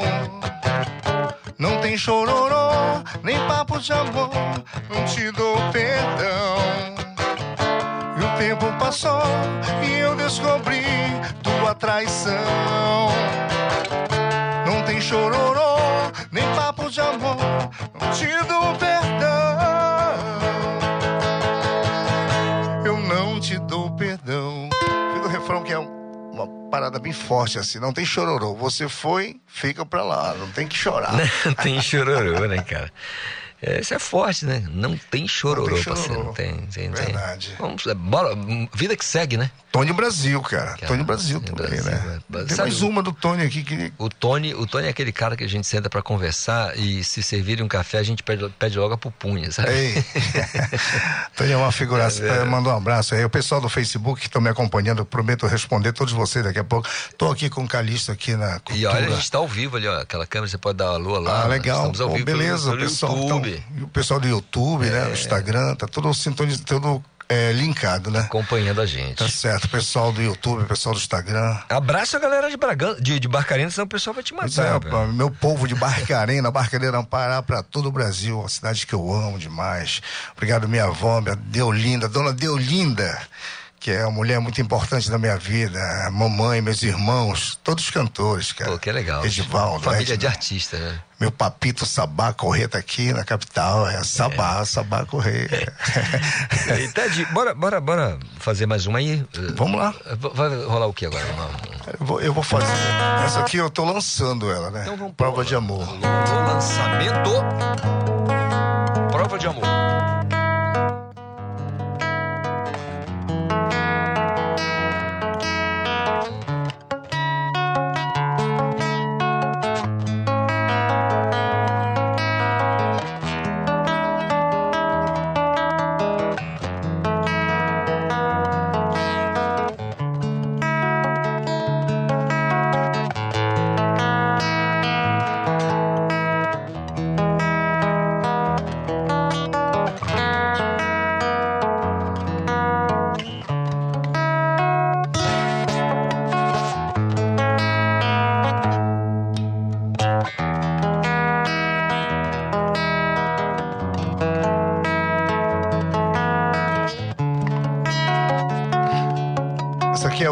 Aliás, tá? Essa é a última vez que você me fez chorar. Essa é a última vez que o meu corpo pede pra você ficar. Essa é a última vez que você zombou de mim. Acabou o amor, valeu, chegou ao fim. O que foi agora que você tem? Já bloqueei os meus contatos, não falo com ninguém. Nessa insegurança, já não sei o que fazer. Troquei, mudei meu mundo por você. Já está na hora tomar uma decisão. Não pode ficar batendo no meu coração. Fiz tudo diferente só pra te agradar. Se vai embora, não precisa voltar. Essa é a última vez que você me fez chorar.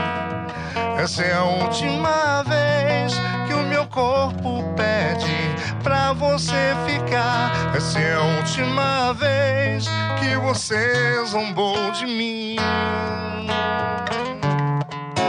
Acabou o amor, valeu, chegou ao fim. A última vez, cara, uma, letra forte também, né? Verdade. É, Cara, o papo da mulher ciumenta, né?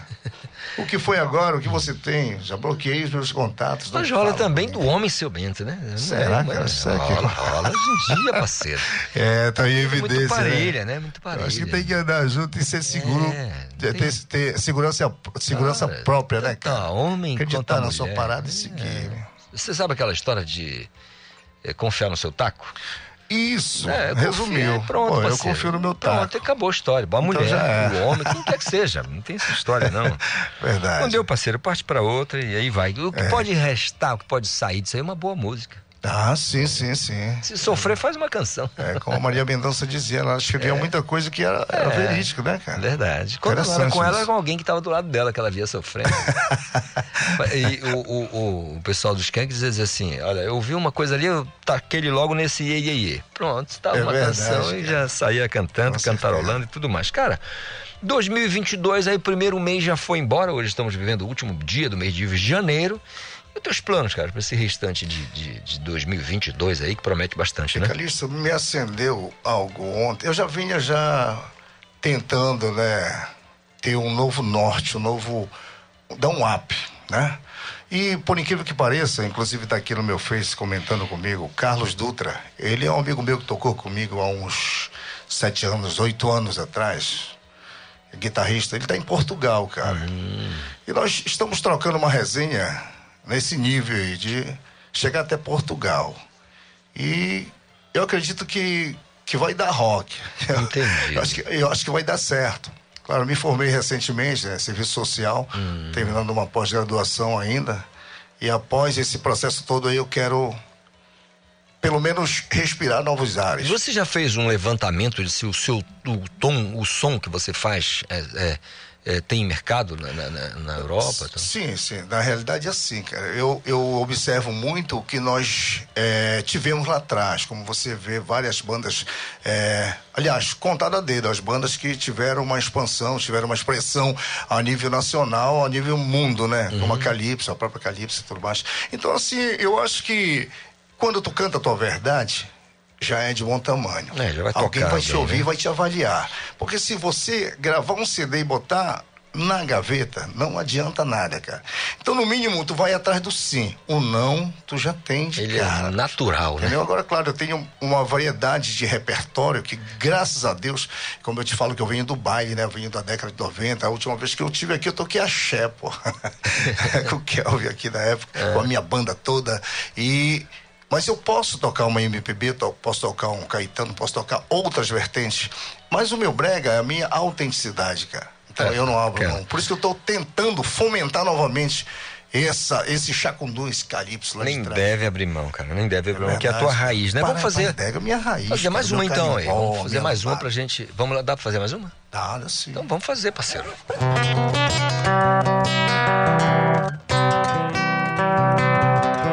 Isso aqui é morena.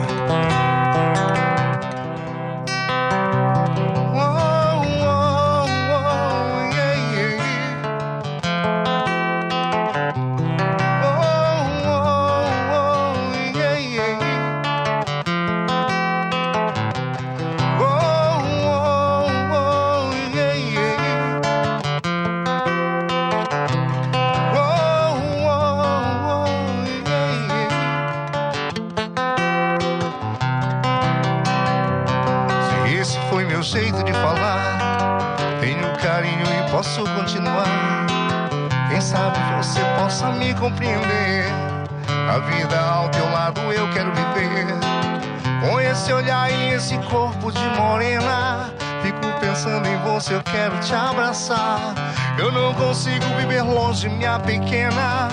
Vou ficar contigo e não vou te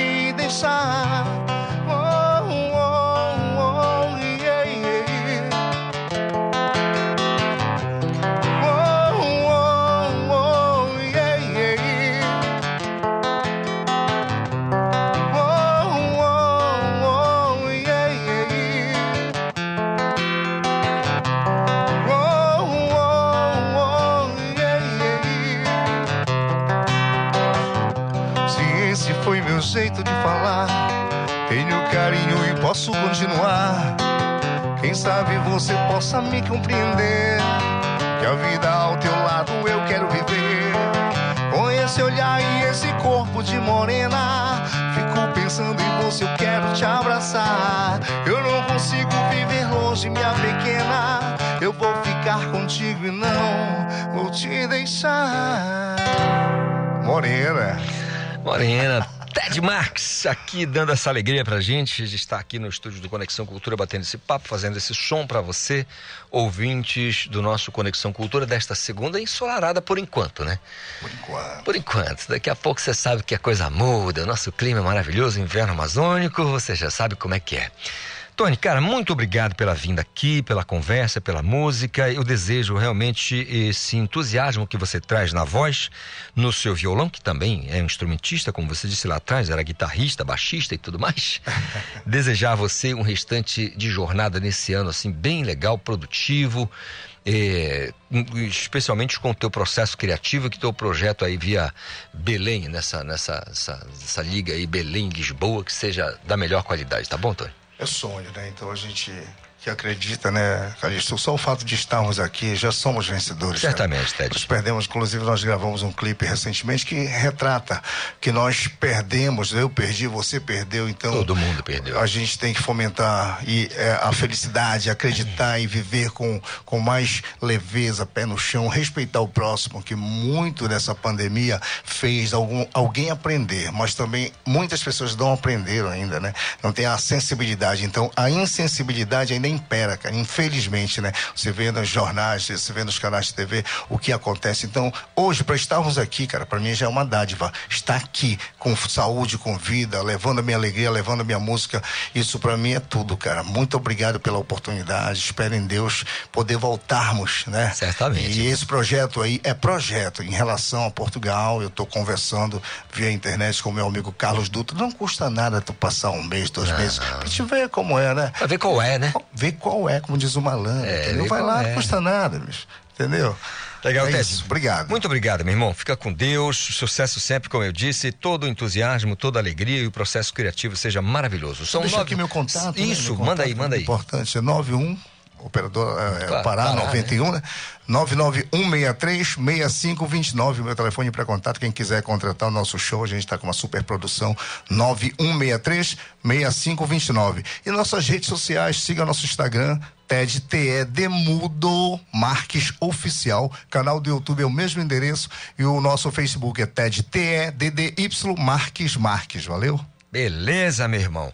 Agora são 9 horas mais 22 minutos. Esporte.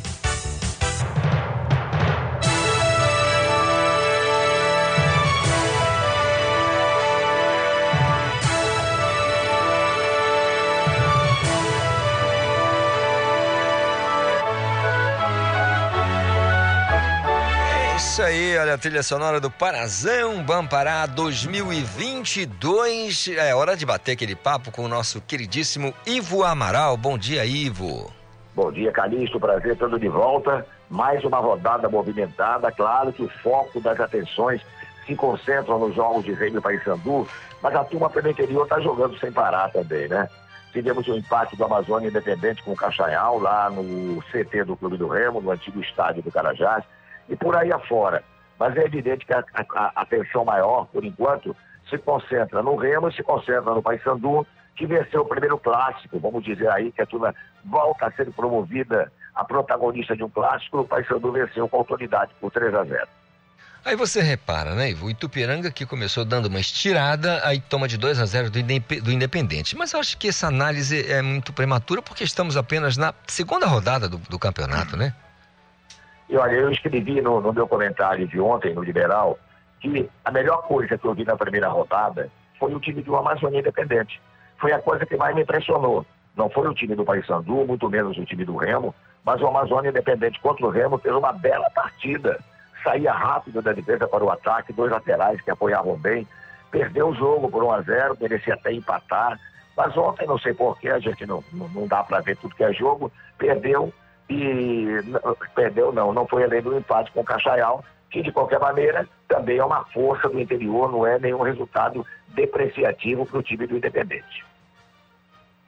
Falando no, no- interior, Ivo, como é que você avaliou assim? É, que- como eu disse, é muito cedo para a gente falar disso ainda. Ah, avaliação, não dá. Essa coisa é lá para metade do campeonato, a gente já vai ter um cenário muito mais tranquilo para poder emitir alguma opinião com relação a tudo: estrutura, é, é, posicionamento, é, postura da diretoria, né, da comissão técnica e tudo isso. Eu acho que é coisa um pouco mais adiante.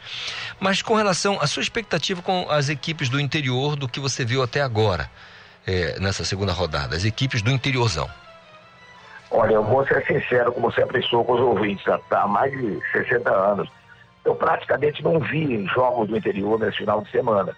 Mas é claro que algumas forças têm obrigação de aparecer com maior destaque, até pela grandeza das cidades e pela estrutura de estádios. Paragominas um belo estádio, ontem empatou com o Clube do Remo 0 a 0 O Independente de Tucuruí tem uma bela praça de esportes, eu fui ver o jogo ano passado, o Independente de Sampaio Correia, e por aí afora. O próprio Águia há muito tempo se recente no estádio municipal, é uma reclamação do desportista de Marabá, mas vai quebrando o galho no Zinho de Oliveira. Enfim, nós temos o interior proporcionalmente bem mais forte do que tínhamos até algum tempo atrás. Mas a possibilidade maior, como sempre, é que o título fique nos clubes da capital. Muito legal, Ivo. Eu acho que eh, você tem toda a razão, né? Quando a gente passa a, a analisar, né? assistir as, as, partidas, a gente, a gente pode ver, a gente pode, é, enfim, notar com mais tranquilidade a postura dos atletas, da comissão, treinador e, e por aí vai. Acho que é cedo demais para a gente fazer esse tipo de análise. Agora, a gente também não pode deixar de falar de expectativa. Por exemplo, nós tivemos aqui o Paragominas empatando com o clube do Remo, né? Quer dizer, é, você vê Paragominas está aqui a 350, no máximo, 350 quilômetros da capital. É, para ser exato, parece que é 312. Por, por aí vai. Aí depois tem aquela entrada ali, né? tem uma pé ali que vai até a cidade, depois da BR, né? Então, então, acho que vai cercando esse, né? Pouco mais de 300 quilômetros. Mas você repara, empatando com o clube do Remo. O pessoal de Paragominas pensa, poxa, nós empatamos com o clube do Remo, time que é capital, um time centenário e tudo mais. Quer dizer, você já cria aí nessa, nesse resultado, é claro que é início, como nós falamos, mas já cria aquela, poxa vida, empatou com o Paragominas. Mérito do Paragominas ou demérito do, do clube do Remo? Dá para falar disso? Olha, é claro, foi um jogo muito igual. Clube do Remo teve mais pressão, mas o Paragominas, algumas oportunidades, também incomodou bastante o Clube do Remo. A análise do jogo não enseja dar uma nota boa para o que fizeram as duas equipes em campo. Claro que quando você pega um grande contra um pequeno, ainda que tenha uma força do interior, a decepção maior fica por conta do grande. É isso que a torcida do Remo começa a cobrar. Vaiou o time, alguns vaiaram no primeiro jogo, apesar da vitória contra o Amazônia, e ontem eu tenho certeza que a galera esperava uma atuação bem melhor. Mas o empate foi justo, do que fizeram as equipes ao longo dos 90 minutos. E vamos esperar que o Bonamigo vai encontrando as soluções, melhorando aqui acolá, para que o Clube do Remo tenha uma formação, no mínimo, compatível com o que tinha até o ano passado. Muito legal. Ivo, uh, vamos ter certamente muitas uh, oportunidades, porque o campeonato é longo, muita coisa vai acontecer. E a gente certamente vai poder bater muito papo com relação a esse Parazão 2022. Um abraço forte para você, vamos seguir. Você está em Batista Campos agora? Continuo em Batista Campos, dia nublado aqui. É nublado. Você não falou do Paysandu e Tuna, né, rapaz? Pois a é. Isso, vai pegar verdade. no meu pé. Se souber que nós comentamos o jogo do Remo e não falamos do Paysandu, né, foi uma vitória absolutamente justa do Paysandu por 3 a 0 Eu devo dizer que alguns momentos da partida gostei da movimentação da turma em campo. Agora, a diferença de elenco, a diferença é, dos jogadores que estão em campo, isso era um, um prejuízo para a Tuna. De qualquer maneira, o marcador de 3 a 0 foi tão pouco alto. 2 a 0 já ficava de bom tamanho num jogo em que o Dioguinho surpreendeu e marcou os dois gols da vitória do Papão. É isso, é, tá aí. Apesar de que você abriu falando da vitória do Paysandu sobre a Tuna Luz, que é considerado um clássico, né? É um clássico, Paysandu e Tuna, Paysandu Sempre Tuna foi, e Remo, ao né? longo da história, sempre foi. É. Nos últimos sete anos era um clássico esquecido, com a Tuna na segundinha, mas voltou a ser clássico. E que a Tuna cresça para o próximo jogo, o próximo clássico contra o Clube do Remo. É verdade. Eu torço realmente pro quanto melhor, melhor. Ou seja, que os clubes Lógico. também do interior também tenham força, entusiasmo e partam para cima mesmo, sabe? Vão, não dá para ganhar, empata, leva um ponto para casa. É importante demais. Eu não abri. que na própria estreia, o Bragantino incomodou o Paysandu, apesar dos 3 a 1 da vitória do Paysandu, em várias oportunidades o Bragantino chegou com perigo, chutou bola na trave, chutou rente à travessão.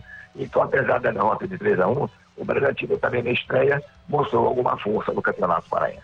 É isso. A gente vai falando aqui, atualizando o nosso ouvinte e também telespectador acerca do Campeonato Paraense, sempre na palavra da experiência de Ivo Amaral. Ivo, aquele abraço para você, queridão. Grande abraço, Calixto. Até amanhã. Até amanhã. São 9 horas mais 28 minutos. Repare, conexões de energia solar geraram um bilhão em investimentos aqui no estado do Pará até janeiro deste ano. E isso no, isso no mês de janeiro deste ano. Né? As informações com a nossa querida Renata Rocha. Bom dia, Renata. Bom dia, Calixto. Bom dia, ouvintes do Conexão. É, as conexões operacionais de energia solar no Pará apresentaram de fato um aumento aí de cerca de 32% se comparados aos números do mês de novembro de 2021.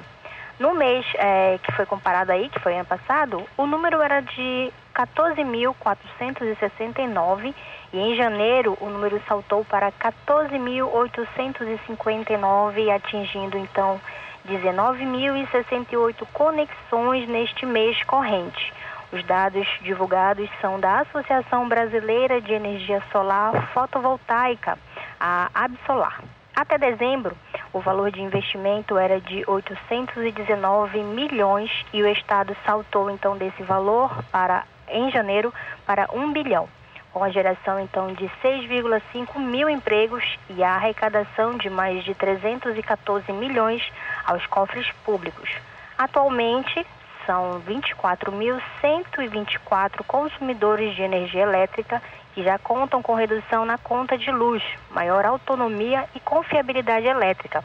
O Estado ocupa hoje a 13ª posição entre federações brasileiras com maior potência instalada de energia solar, para geração própria em operação nas residências, comércios, indústrias, propriedades rurais e prédios públicos.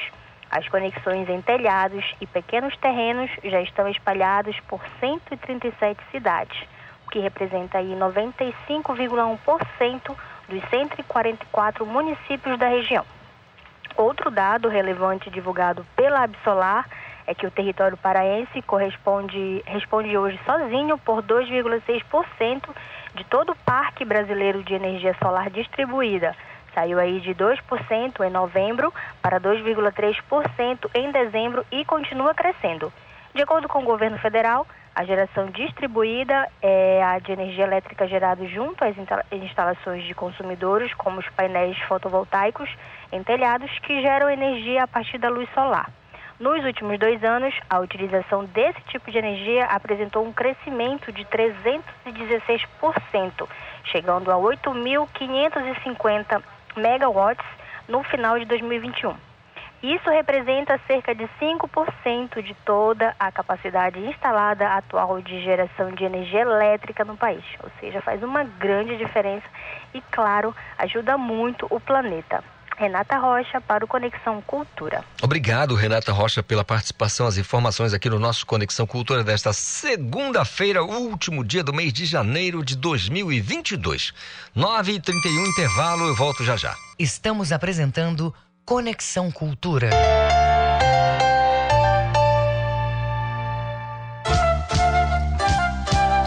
ZYD 233, 93,7 MHz. Rádio Cultura FM, uma emissora da Rede Cultura de Comunicação. Fundação Paraense de Rádio Difusão. Rua dos Pariquis, 3318. Base operacional, Avenida Almirante Barroso, 735. Berlim, Pará, Amazônia, Brasil. Envelhecer com dignidade e qualidade de vida deve ser o curso normal na trajetória de todos. Os idosos, as crianças e outros grupos sociais considerados vulneráveis precisam de mais atenção e dedicação. O Estado deve fazer o papel de protetor, além de garantir o bem-estar. Mas a sociedade não pode esquecer de incluir, respeitar e tratar de forma adequada a pessoa idosa. Amparo, carinho e gratidão são fundamentais. Cuide e acolha os idosos. Cultura, rede de comunicação.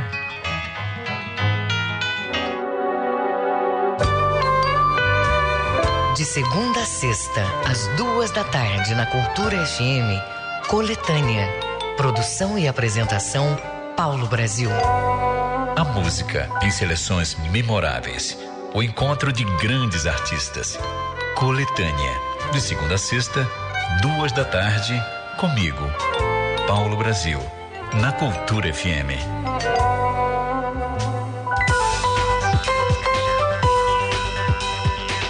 Voltamos a apresentar Conexão Cultura. É verdade, é o nosso Conexão Cultura desta segunda-feira. Léo, tá bonitão, Léo. Parabéns, Léo. Volta. Eu estou de volta aqui te encontrar aqui, então é muito legal. Você que tá com os botões eletrônicos, porque você sabe que o, o Arley, o Arley, ele tem aquela mania de desligar a usina de Itaipu nessa mesa aí, viu? Cuidado que ele se brincar, ele, ele perturbar a vida. Eu desligo o Itaipu daqui. Será que ele é bom? 9 horas mais 35 minutos. É, daqui a pouco, a uma e meia da tarde, tem o Esporte Cultura na TV Cultura 2.1. Eu sei que você se liga. Quem vai trazer pra gente os destaques do programa, o que vai rolar, é o Gabriel Rodrigues. Bom dia, Gabriel. Tudo bem? Olá, Calixto. Bom dia para você, bom dia para os ouvintes. Exatamente. Vamos com os destaques do Esporte Cultura desta segunda-feira. A gente vai repercutir a segunda rodada do Campeonato Paraense, né? O Bampará Parazão 2022, dando ênfase para os jogos da dupla Repá, o Paysandu que enfrentou a Tuna Luso Brasileira, clássico jogo no Souza, domingo às nove e meia da manhã, com vitória do Paysandu pelo placar de 3 a 0. Novamente o Paysandu fazendo três gols e deixando o torcedor animado nesse início de temporada. Já o Remo, também no domingo, só que de tarde, às quatro horas, lá na Arena Verde, enfrentou o Paragominas e novamente acabou tendo um desempenho abaixo do esperado. Empate em 0 a 0 torcedor azulino preocupado com as opções do elenco e com o desempenho da equipe em campo. Também vamos falar sobre os outros jogos, a vitória do Independente sobre o Itupiranga, a, o empate entre Amazônia e Castanhal, vitória do Bragantino sobre o Águia de Marabá e também a vitória do Caeté sobre a equipe do Tapajós. Vamos passar a tabela de classificação, mostrar os próximos jogos e, claro, comentar, debater sobre o que foi essa segunda rodada do Parazão Bampará 2022 a partir de uma e meia da tarde no Esporte Cultura. Obrigado, Gabriel, pela participação, as informações. Eu sei que todo mundo vai se ligar no Esporte Cultura 2.1, é TV Cultura do Pará. Valeu, bom trabalho para vocês aí na redação, tá bom? Agora são 9 horas mais 37 minutos. Você sabe que logo depois do Esporte Cultura, às duas da tarde, começa o Sem Censura Pará, programa que é sensacional, já começa pelo nome.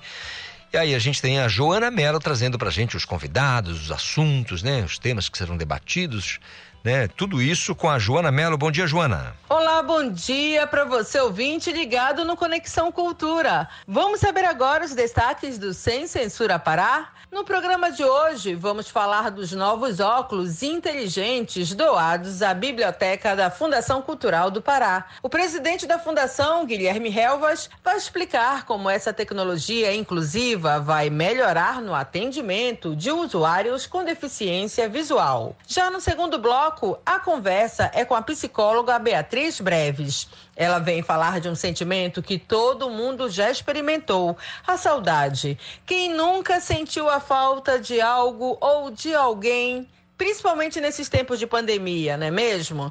E para encerrar o programa desta segunda-feira, nós vamos repercutir os resultados do projeto Telas em Movimento, que está mobilizando a juventude do Baixo Tapajós. Quem conta tudo para a gente é o estudante Darlon Neres.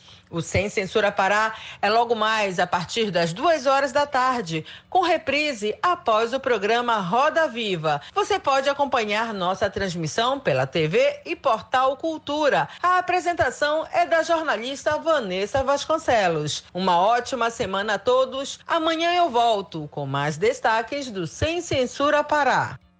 Valeu, Joana Mello, pela participação e, claro, trazendo aqui os destaques do Sem Censura Pará. Não esqueça, às duas da tarde, ao vivo, na TV Cultura 2.2. Depois tem reprise às 11 da noite, se você perder. Por um acaso, não deu para assistir, não esquenta, às 11 da noite tem reprise do Sem Censura.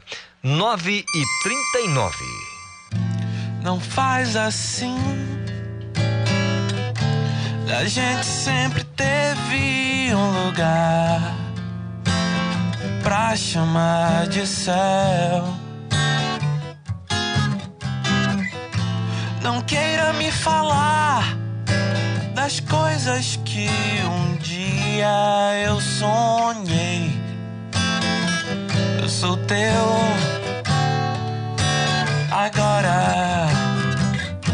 Nem mesmo que eu fale,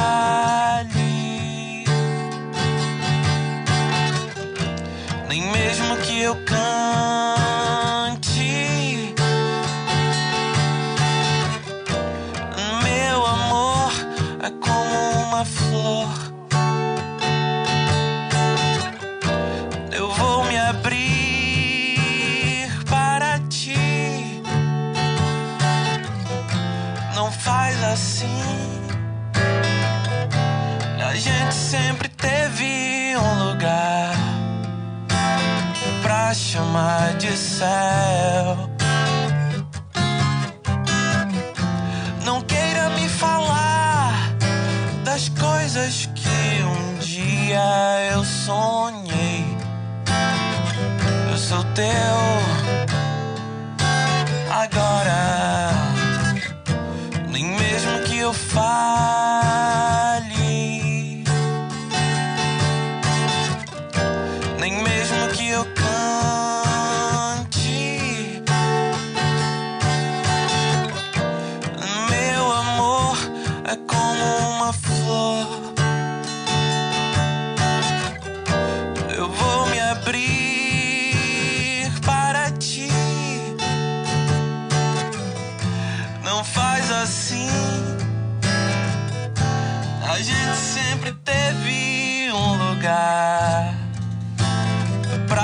Chamar de céu.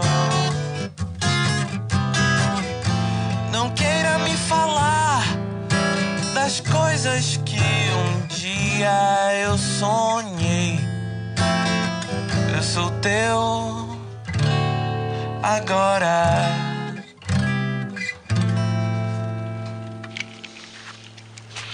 Senhoras e senhores, Reiner. Cara, bom dia, tudo bem? Bom dia, tudo certo. A gente tá aqui com a voz desaquecida, tocando violão na nove da manhã. É uma mas coragem tá danada, tudo, né? Tudo certo. Não é porque eu, eu- eu sempre digo isso, cara, quando eu encontro a galera aqui que vem fazer som cedo, eu digo, nossa, bicho, porra, eu não tem como lembrar do Tina. Começar a abrir pra três da tarde, aí o cara cantar nove da manhã, é brincadeira. é isso, Mas é né? Mas é isso. vida do de artista, né, é isso, Tem né? que divulgar, né? É isso. Cara, me fala aí, você, cara, 26 anos de idade, muito jovem pra isso, mas quando é que começou essa parada da música na tua vida? Cara, começou assim, eu acho bem tarde. Sei lá, eu acho que eu com 18 anos que eu comecei a tocar com outras pessoas. Com o Léo, que tá aqui, inclusive. Não, É, Léo- a primeira Léo- banda que eu tive foi com ele. Eu queria, eu queria, eu queria descobrir alguém que ainda não tocou com o Léo, sabe? Não, já vi aqui, olha, de, de Arraial do Pavulagem a Mestre Curica. É, o cara, o cara, o cara é rodado. né? Não, o cara transita em todos esses universos aí. Eu fico Pois é. impressionado com isso. Aí eu comecei a tocar bem, tipo, comecei meio tarde, assim, mas o meu primeiro trabalho eu lancei em 2016, que se chama Filho da Nuvem. É uma coisa bem intimista, assim, né? Na verdade, meu trabalho todo é permeado por essa coisa intimista, sempre uma. Sempre tem uma, uma, uma tristeza ali, uma coisa assim que é. que é bem peculiar, assim, do meu som, né? Tu é de Belém? É, eu sou de Belém. Que bairro? Sou de Belém, eu, eu- eu moro em Nazaré hoje em dia, mas é, eu cresci na Pedreira, no Telégrafo. Bacana, cara. E assim, como é que você transita com a música atualmente? Você tem uma banda? é, você se apresenta normalmente sozinho? Como é que é? Pois Como que é, rola? eu toco sempre com banda, né? Com a minha banda, o meu som, como ele é uma parada que tem. que apela um pouco pro, pro eletrônico e tem várias camadas de som, então eu prefiro tocar com banda mesmo. Essa coisa do voz e violão não é uma coisa que me.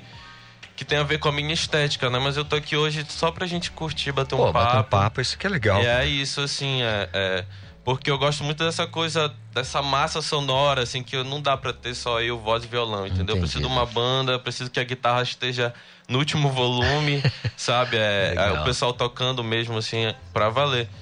E aí é isso, assim. É, ultima, agora, recentemente, eu lancei um trabalho, vai fazer um ano, né? Chamado Breu, que que tem a ver muito com o momento político que a gente está passando Então, atualmente en- no Brasil. então é tal. breu de escuridão, não É. um breu de cola, né? Porque o breu é uma cola e ao mesmo Não, tempo pode, uma é- escuridão. aí é que tá, né? Tem esse duplo sentido. O breu, na verdade, ele pode ser essa escuridão que a gente tá, né? Momento político, mas também é. Eu pensei muito na resina que é Sei, usada que é- nos terreiros. calafetar também, né? no- no- nos terreiros de Umbanda e tal, pra. É tipo como se fosse a matéria-prima pra afastar as energias negativas, Entendi. entendeu? A gente, tipo como se o cara desse o play lá no, no, no Spotify, sei lá, e ele tivesse queimando aquela, aquela energia que tá ali pra afastar as coisas negativas. Entendido, entendi.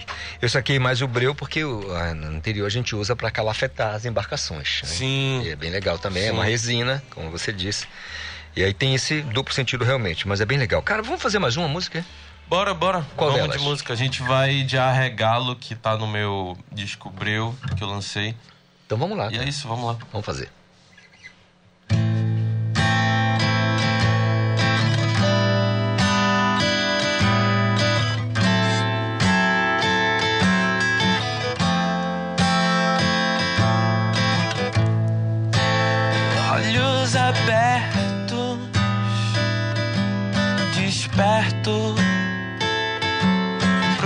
Pode acontecer. E quando vejo o sol, não creio no que percebo aqui.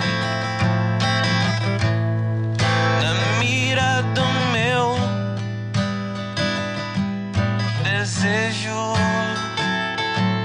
O desespero é fácil prever.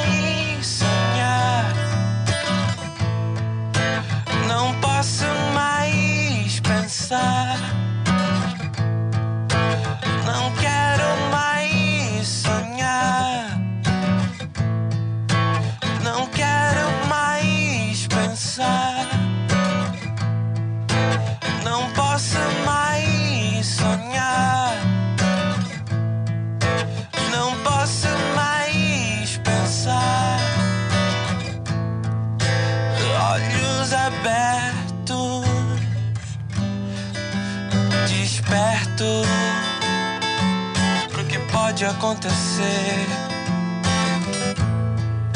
E quando vejo o sol, não creio no que percebo aqui. Na mira do meu desejo, o desespero é fácil prever.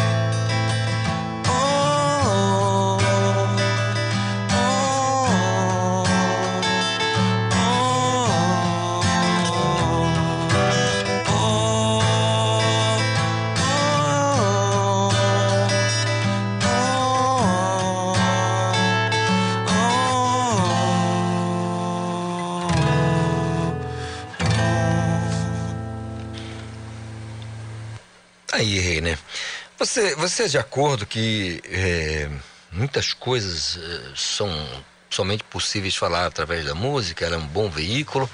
Talvez para você, coisas que você gostaria de falar que se não fosse a música você teria algum tipo, grau de dificuldade para falar? Cara, eu acho que a música ela é essencial assim pra gente se conectar, às vezes a gente pensar sobre coisas que a gente não pensaria é, em outros momentos, sabe? Eu sou muito fã de rap, de Racionais MCs, muita coisa tá acontecendo também atualmente aqui, aqui no Pará, sei lá, Nick Dias, é, Daniel DR, é, muitos artistas assim do rap que trazem muitas reflexões, sabe? Muitas coisas e é, se eu- eu- o Racionais tem um peso muito grande na minha vida. Assim, se não fosse Racionais, talvez é, eu não tivesse fazendo música até hoje, assim, sabe? Porque a mensagem é muito importante, assim, sabe? É, A política também é muito importante. Tu observar o que está acontecendo ao teu redor, não só em relação às tuas relações interpessoais, mas também na, na esfera, numa esfera macro, política e social, é muito importante, assim. Algumas pessoas têm dificuldade de entender os caras, mas se você parar para pensar com a cabeça deles, ou seja, partir o olhar de onde eles estão, aí você aí começa a fazer sentido para você, né? Sim. Que é simples, ah, os caras gostam de uma música estapafúrdia, que só fala de violência, não sei o que, não, mas espera aí. Onde é que o cara tá na quebrada, né? O cara tá na quebrada, ele vai falar do que? Ele vai falar do que cerca ele, do, do que do ataca, né? Do que o ataca, né? do que, que ele sofre no dia a dia. O que tá acontecendo no, no, no- na, na- tipo assim, na vizinhança No dele, entorno, né? No entorno, Dele, exatamente. é isso aí. É, eu, eu, eu atualmente eu participei de uma de uma coletânea em comemoração aos 40 anos de carreira do Lulu Santos, né? É, do, com um Sebastião, né? É, conjunto com o Sebastião, isso. E aí eu gravei uma música chamada Um Dia na Vida, que tem um apelo assim, um apelo muito de de sei lá, meio de intrigas assim, sabe? E no decorrer da minha vida aqui, assim, principalmente na cena musical de Belém, eu sofri muito muito racismo assim, sabe? Foi mesmo, cara. E aí eu quis pegar a música, a música do Lulu, tipo, de lá de, de 1985 que ele gravou e trazer pra, o, pra hoje em dia e tá- trazer essa coisa antirracista, assim, sabe? É, eu acho que é muito importante a gente pegar coisas é, antigas, assim, né, e tentar contextualizar o que a gente tá vivendo atualmente, assim. É, sabe? E com relação ao Lulu, né, né, né não dá nem pra chamar de, de, de antigo, né? Porque você repara, o que ele escreveu em 82, 83, não tem nada mais atual, né, cara? É, exatamente. Nada mais atual. Exatamente, exatamente. Cara, diz coisas. E aí eu mudei uma palavrinha lá que ele fala é, negozinho, eu troquei pra branco, brancozinho e isso já mudou completamente a, a intenção da música, assim, sabe? Uhum. Então acho que é, a música que eu faço hoje em dia, ela é muito voltada pra essas coisas, assim, do, do, sabe, de uma coisa mais que é maior do que eu, assim, sabe? Que, que eu acho que é importante a gente falar sobre. Bacana, eu posso imaginar. E Reine, é o seguinte, eu tenho uma, eu queria ouvir mais duas. Dá pra fazer uma agora e depois a gente faz uma outra. O que, que a gente pode ouvir agora?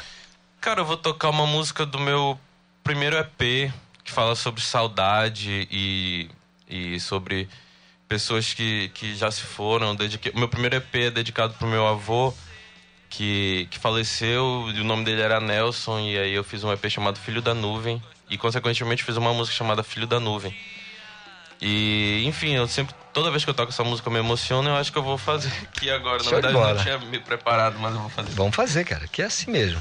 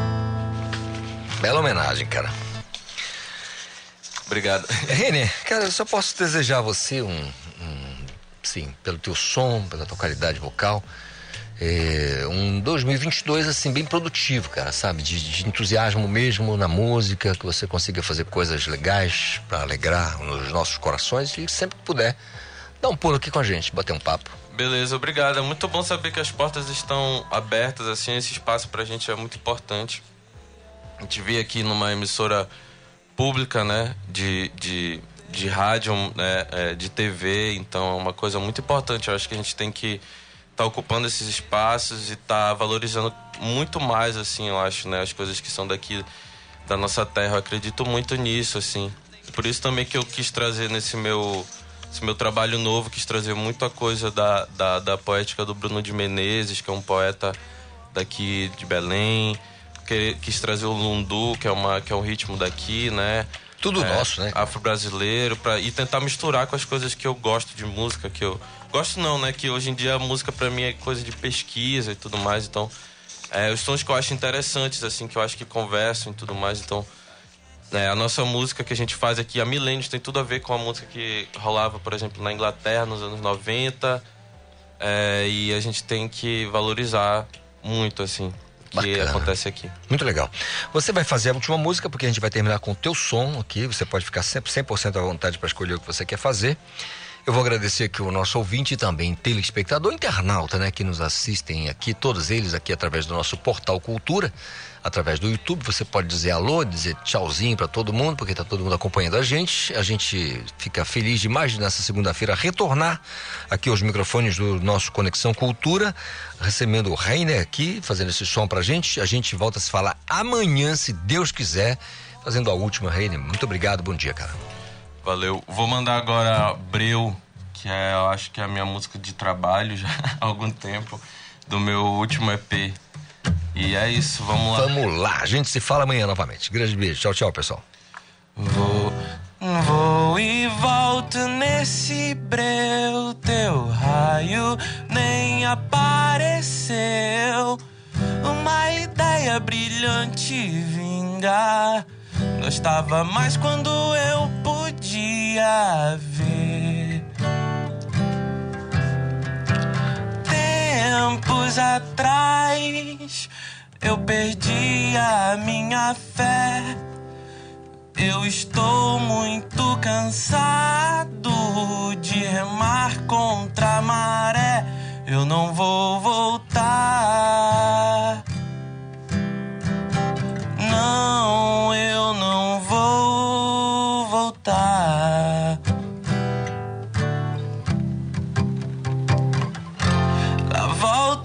pode parecer constante. Mas nesse instante eu quero viver. A volta pode parecer constante. Mas nesse instante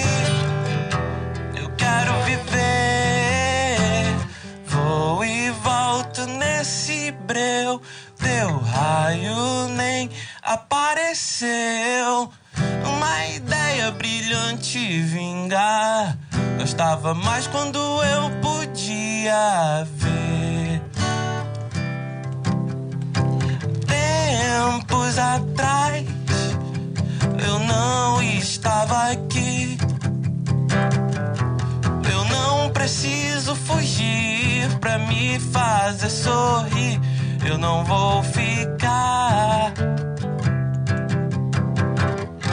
A volta pode parecer constante, mas nesse instante eu quero viver. A volta pode parecer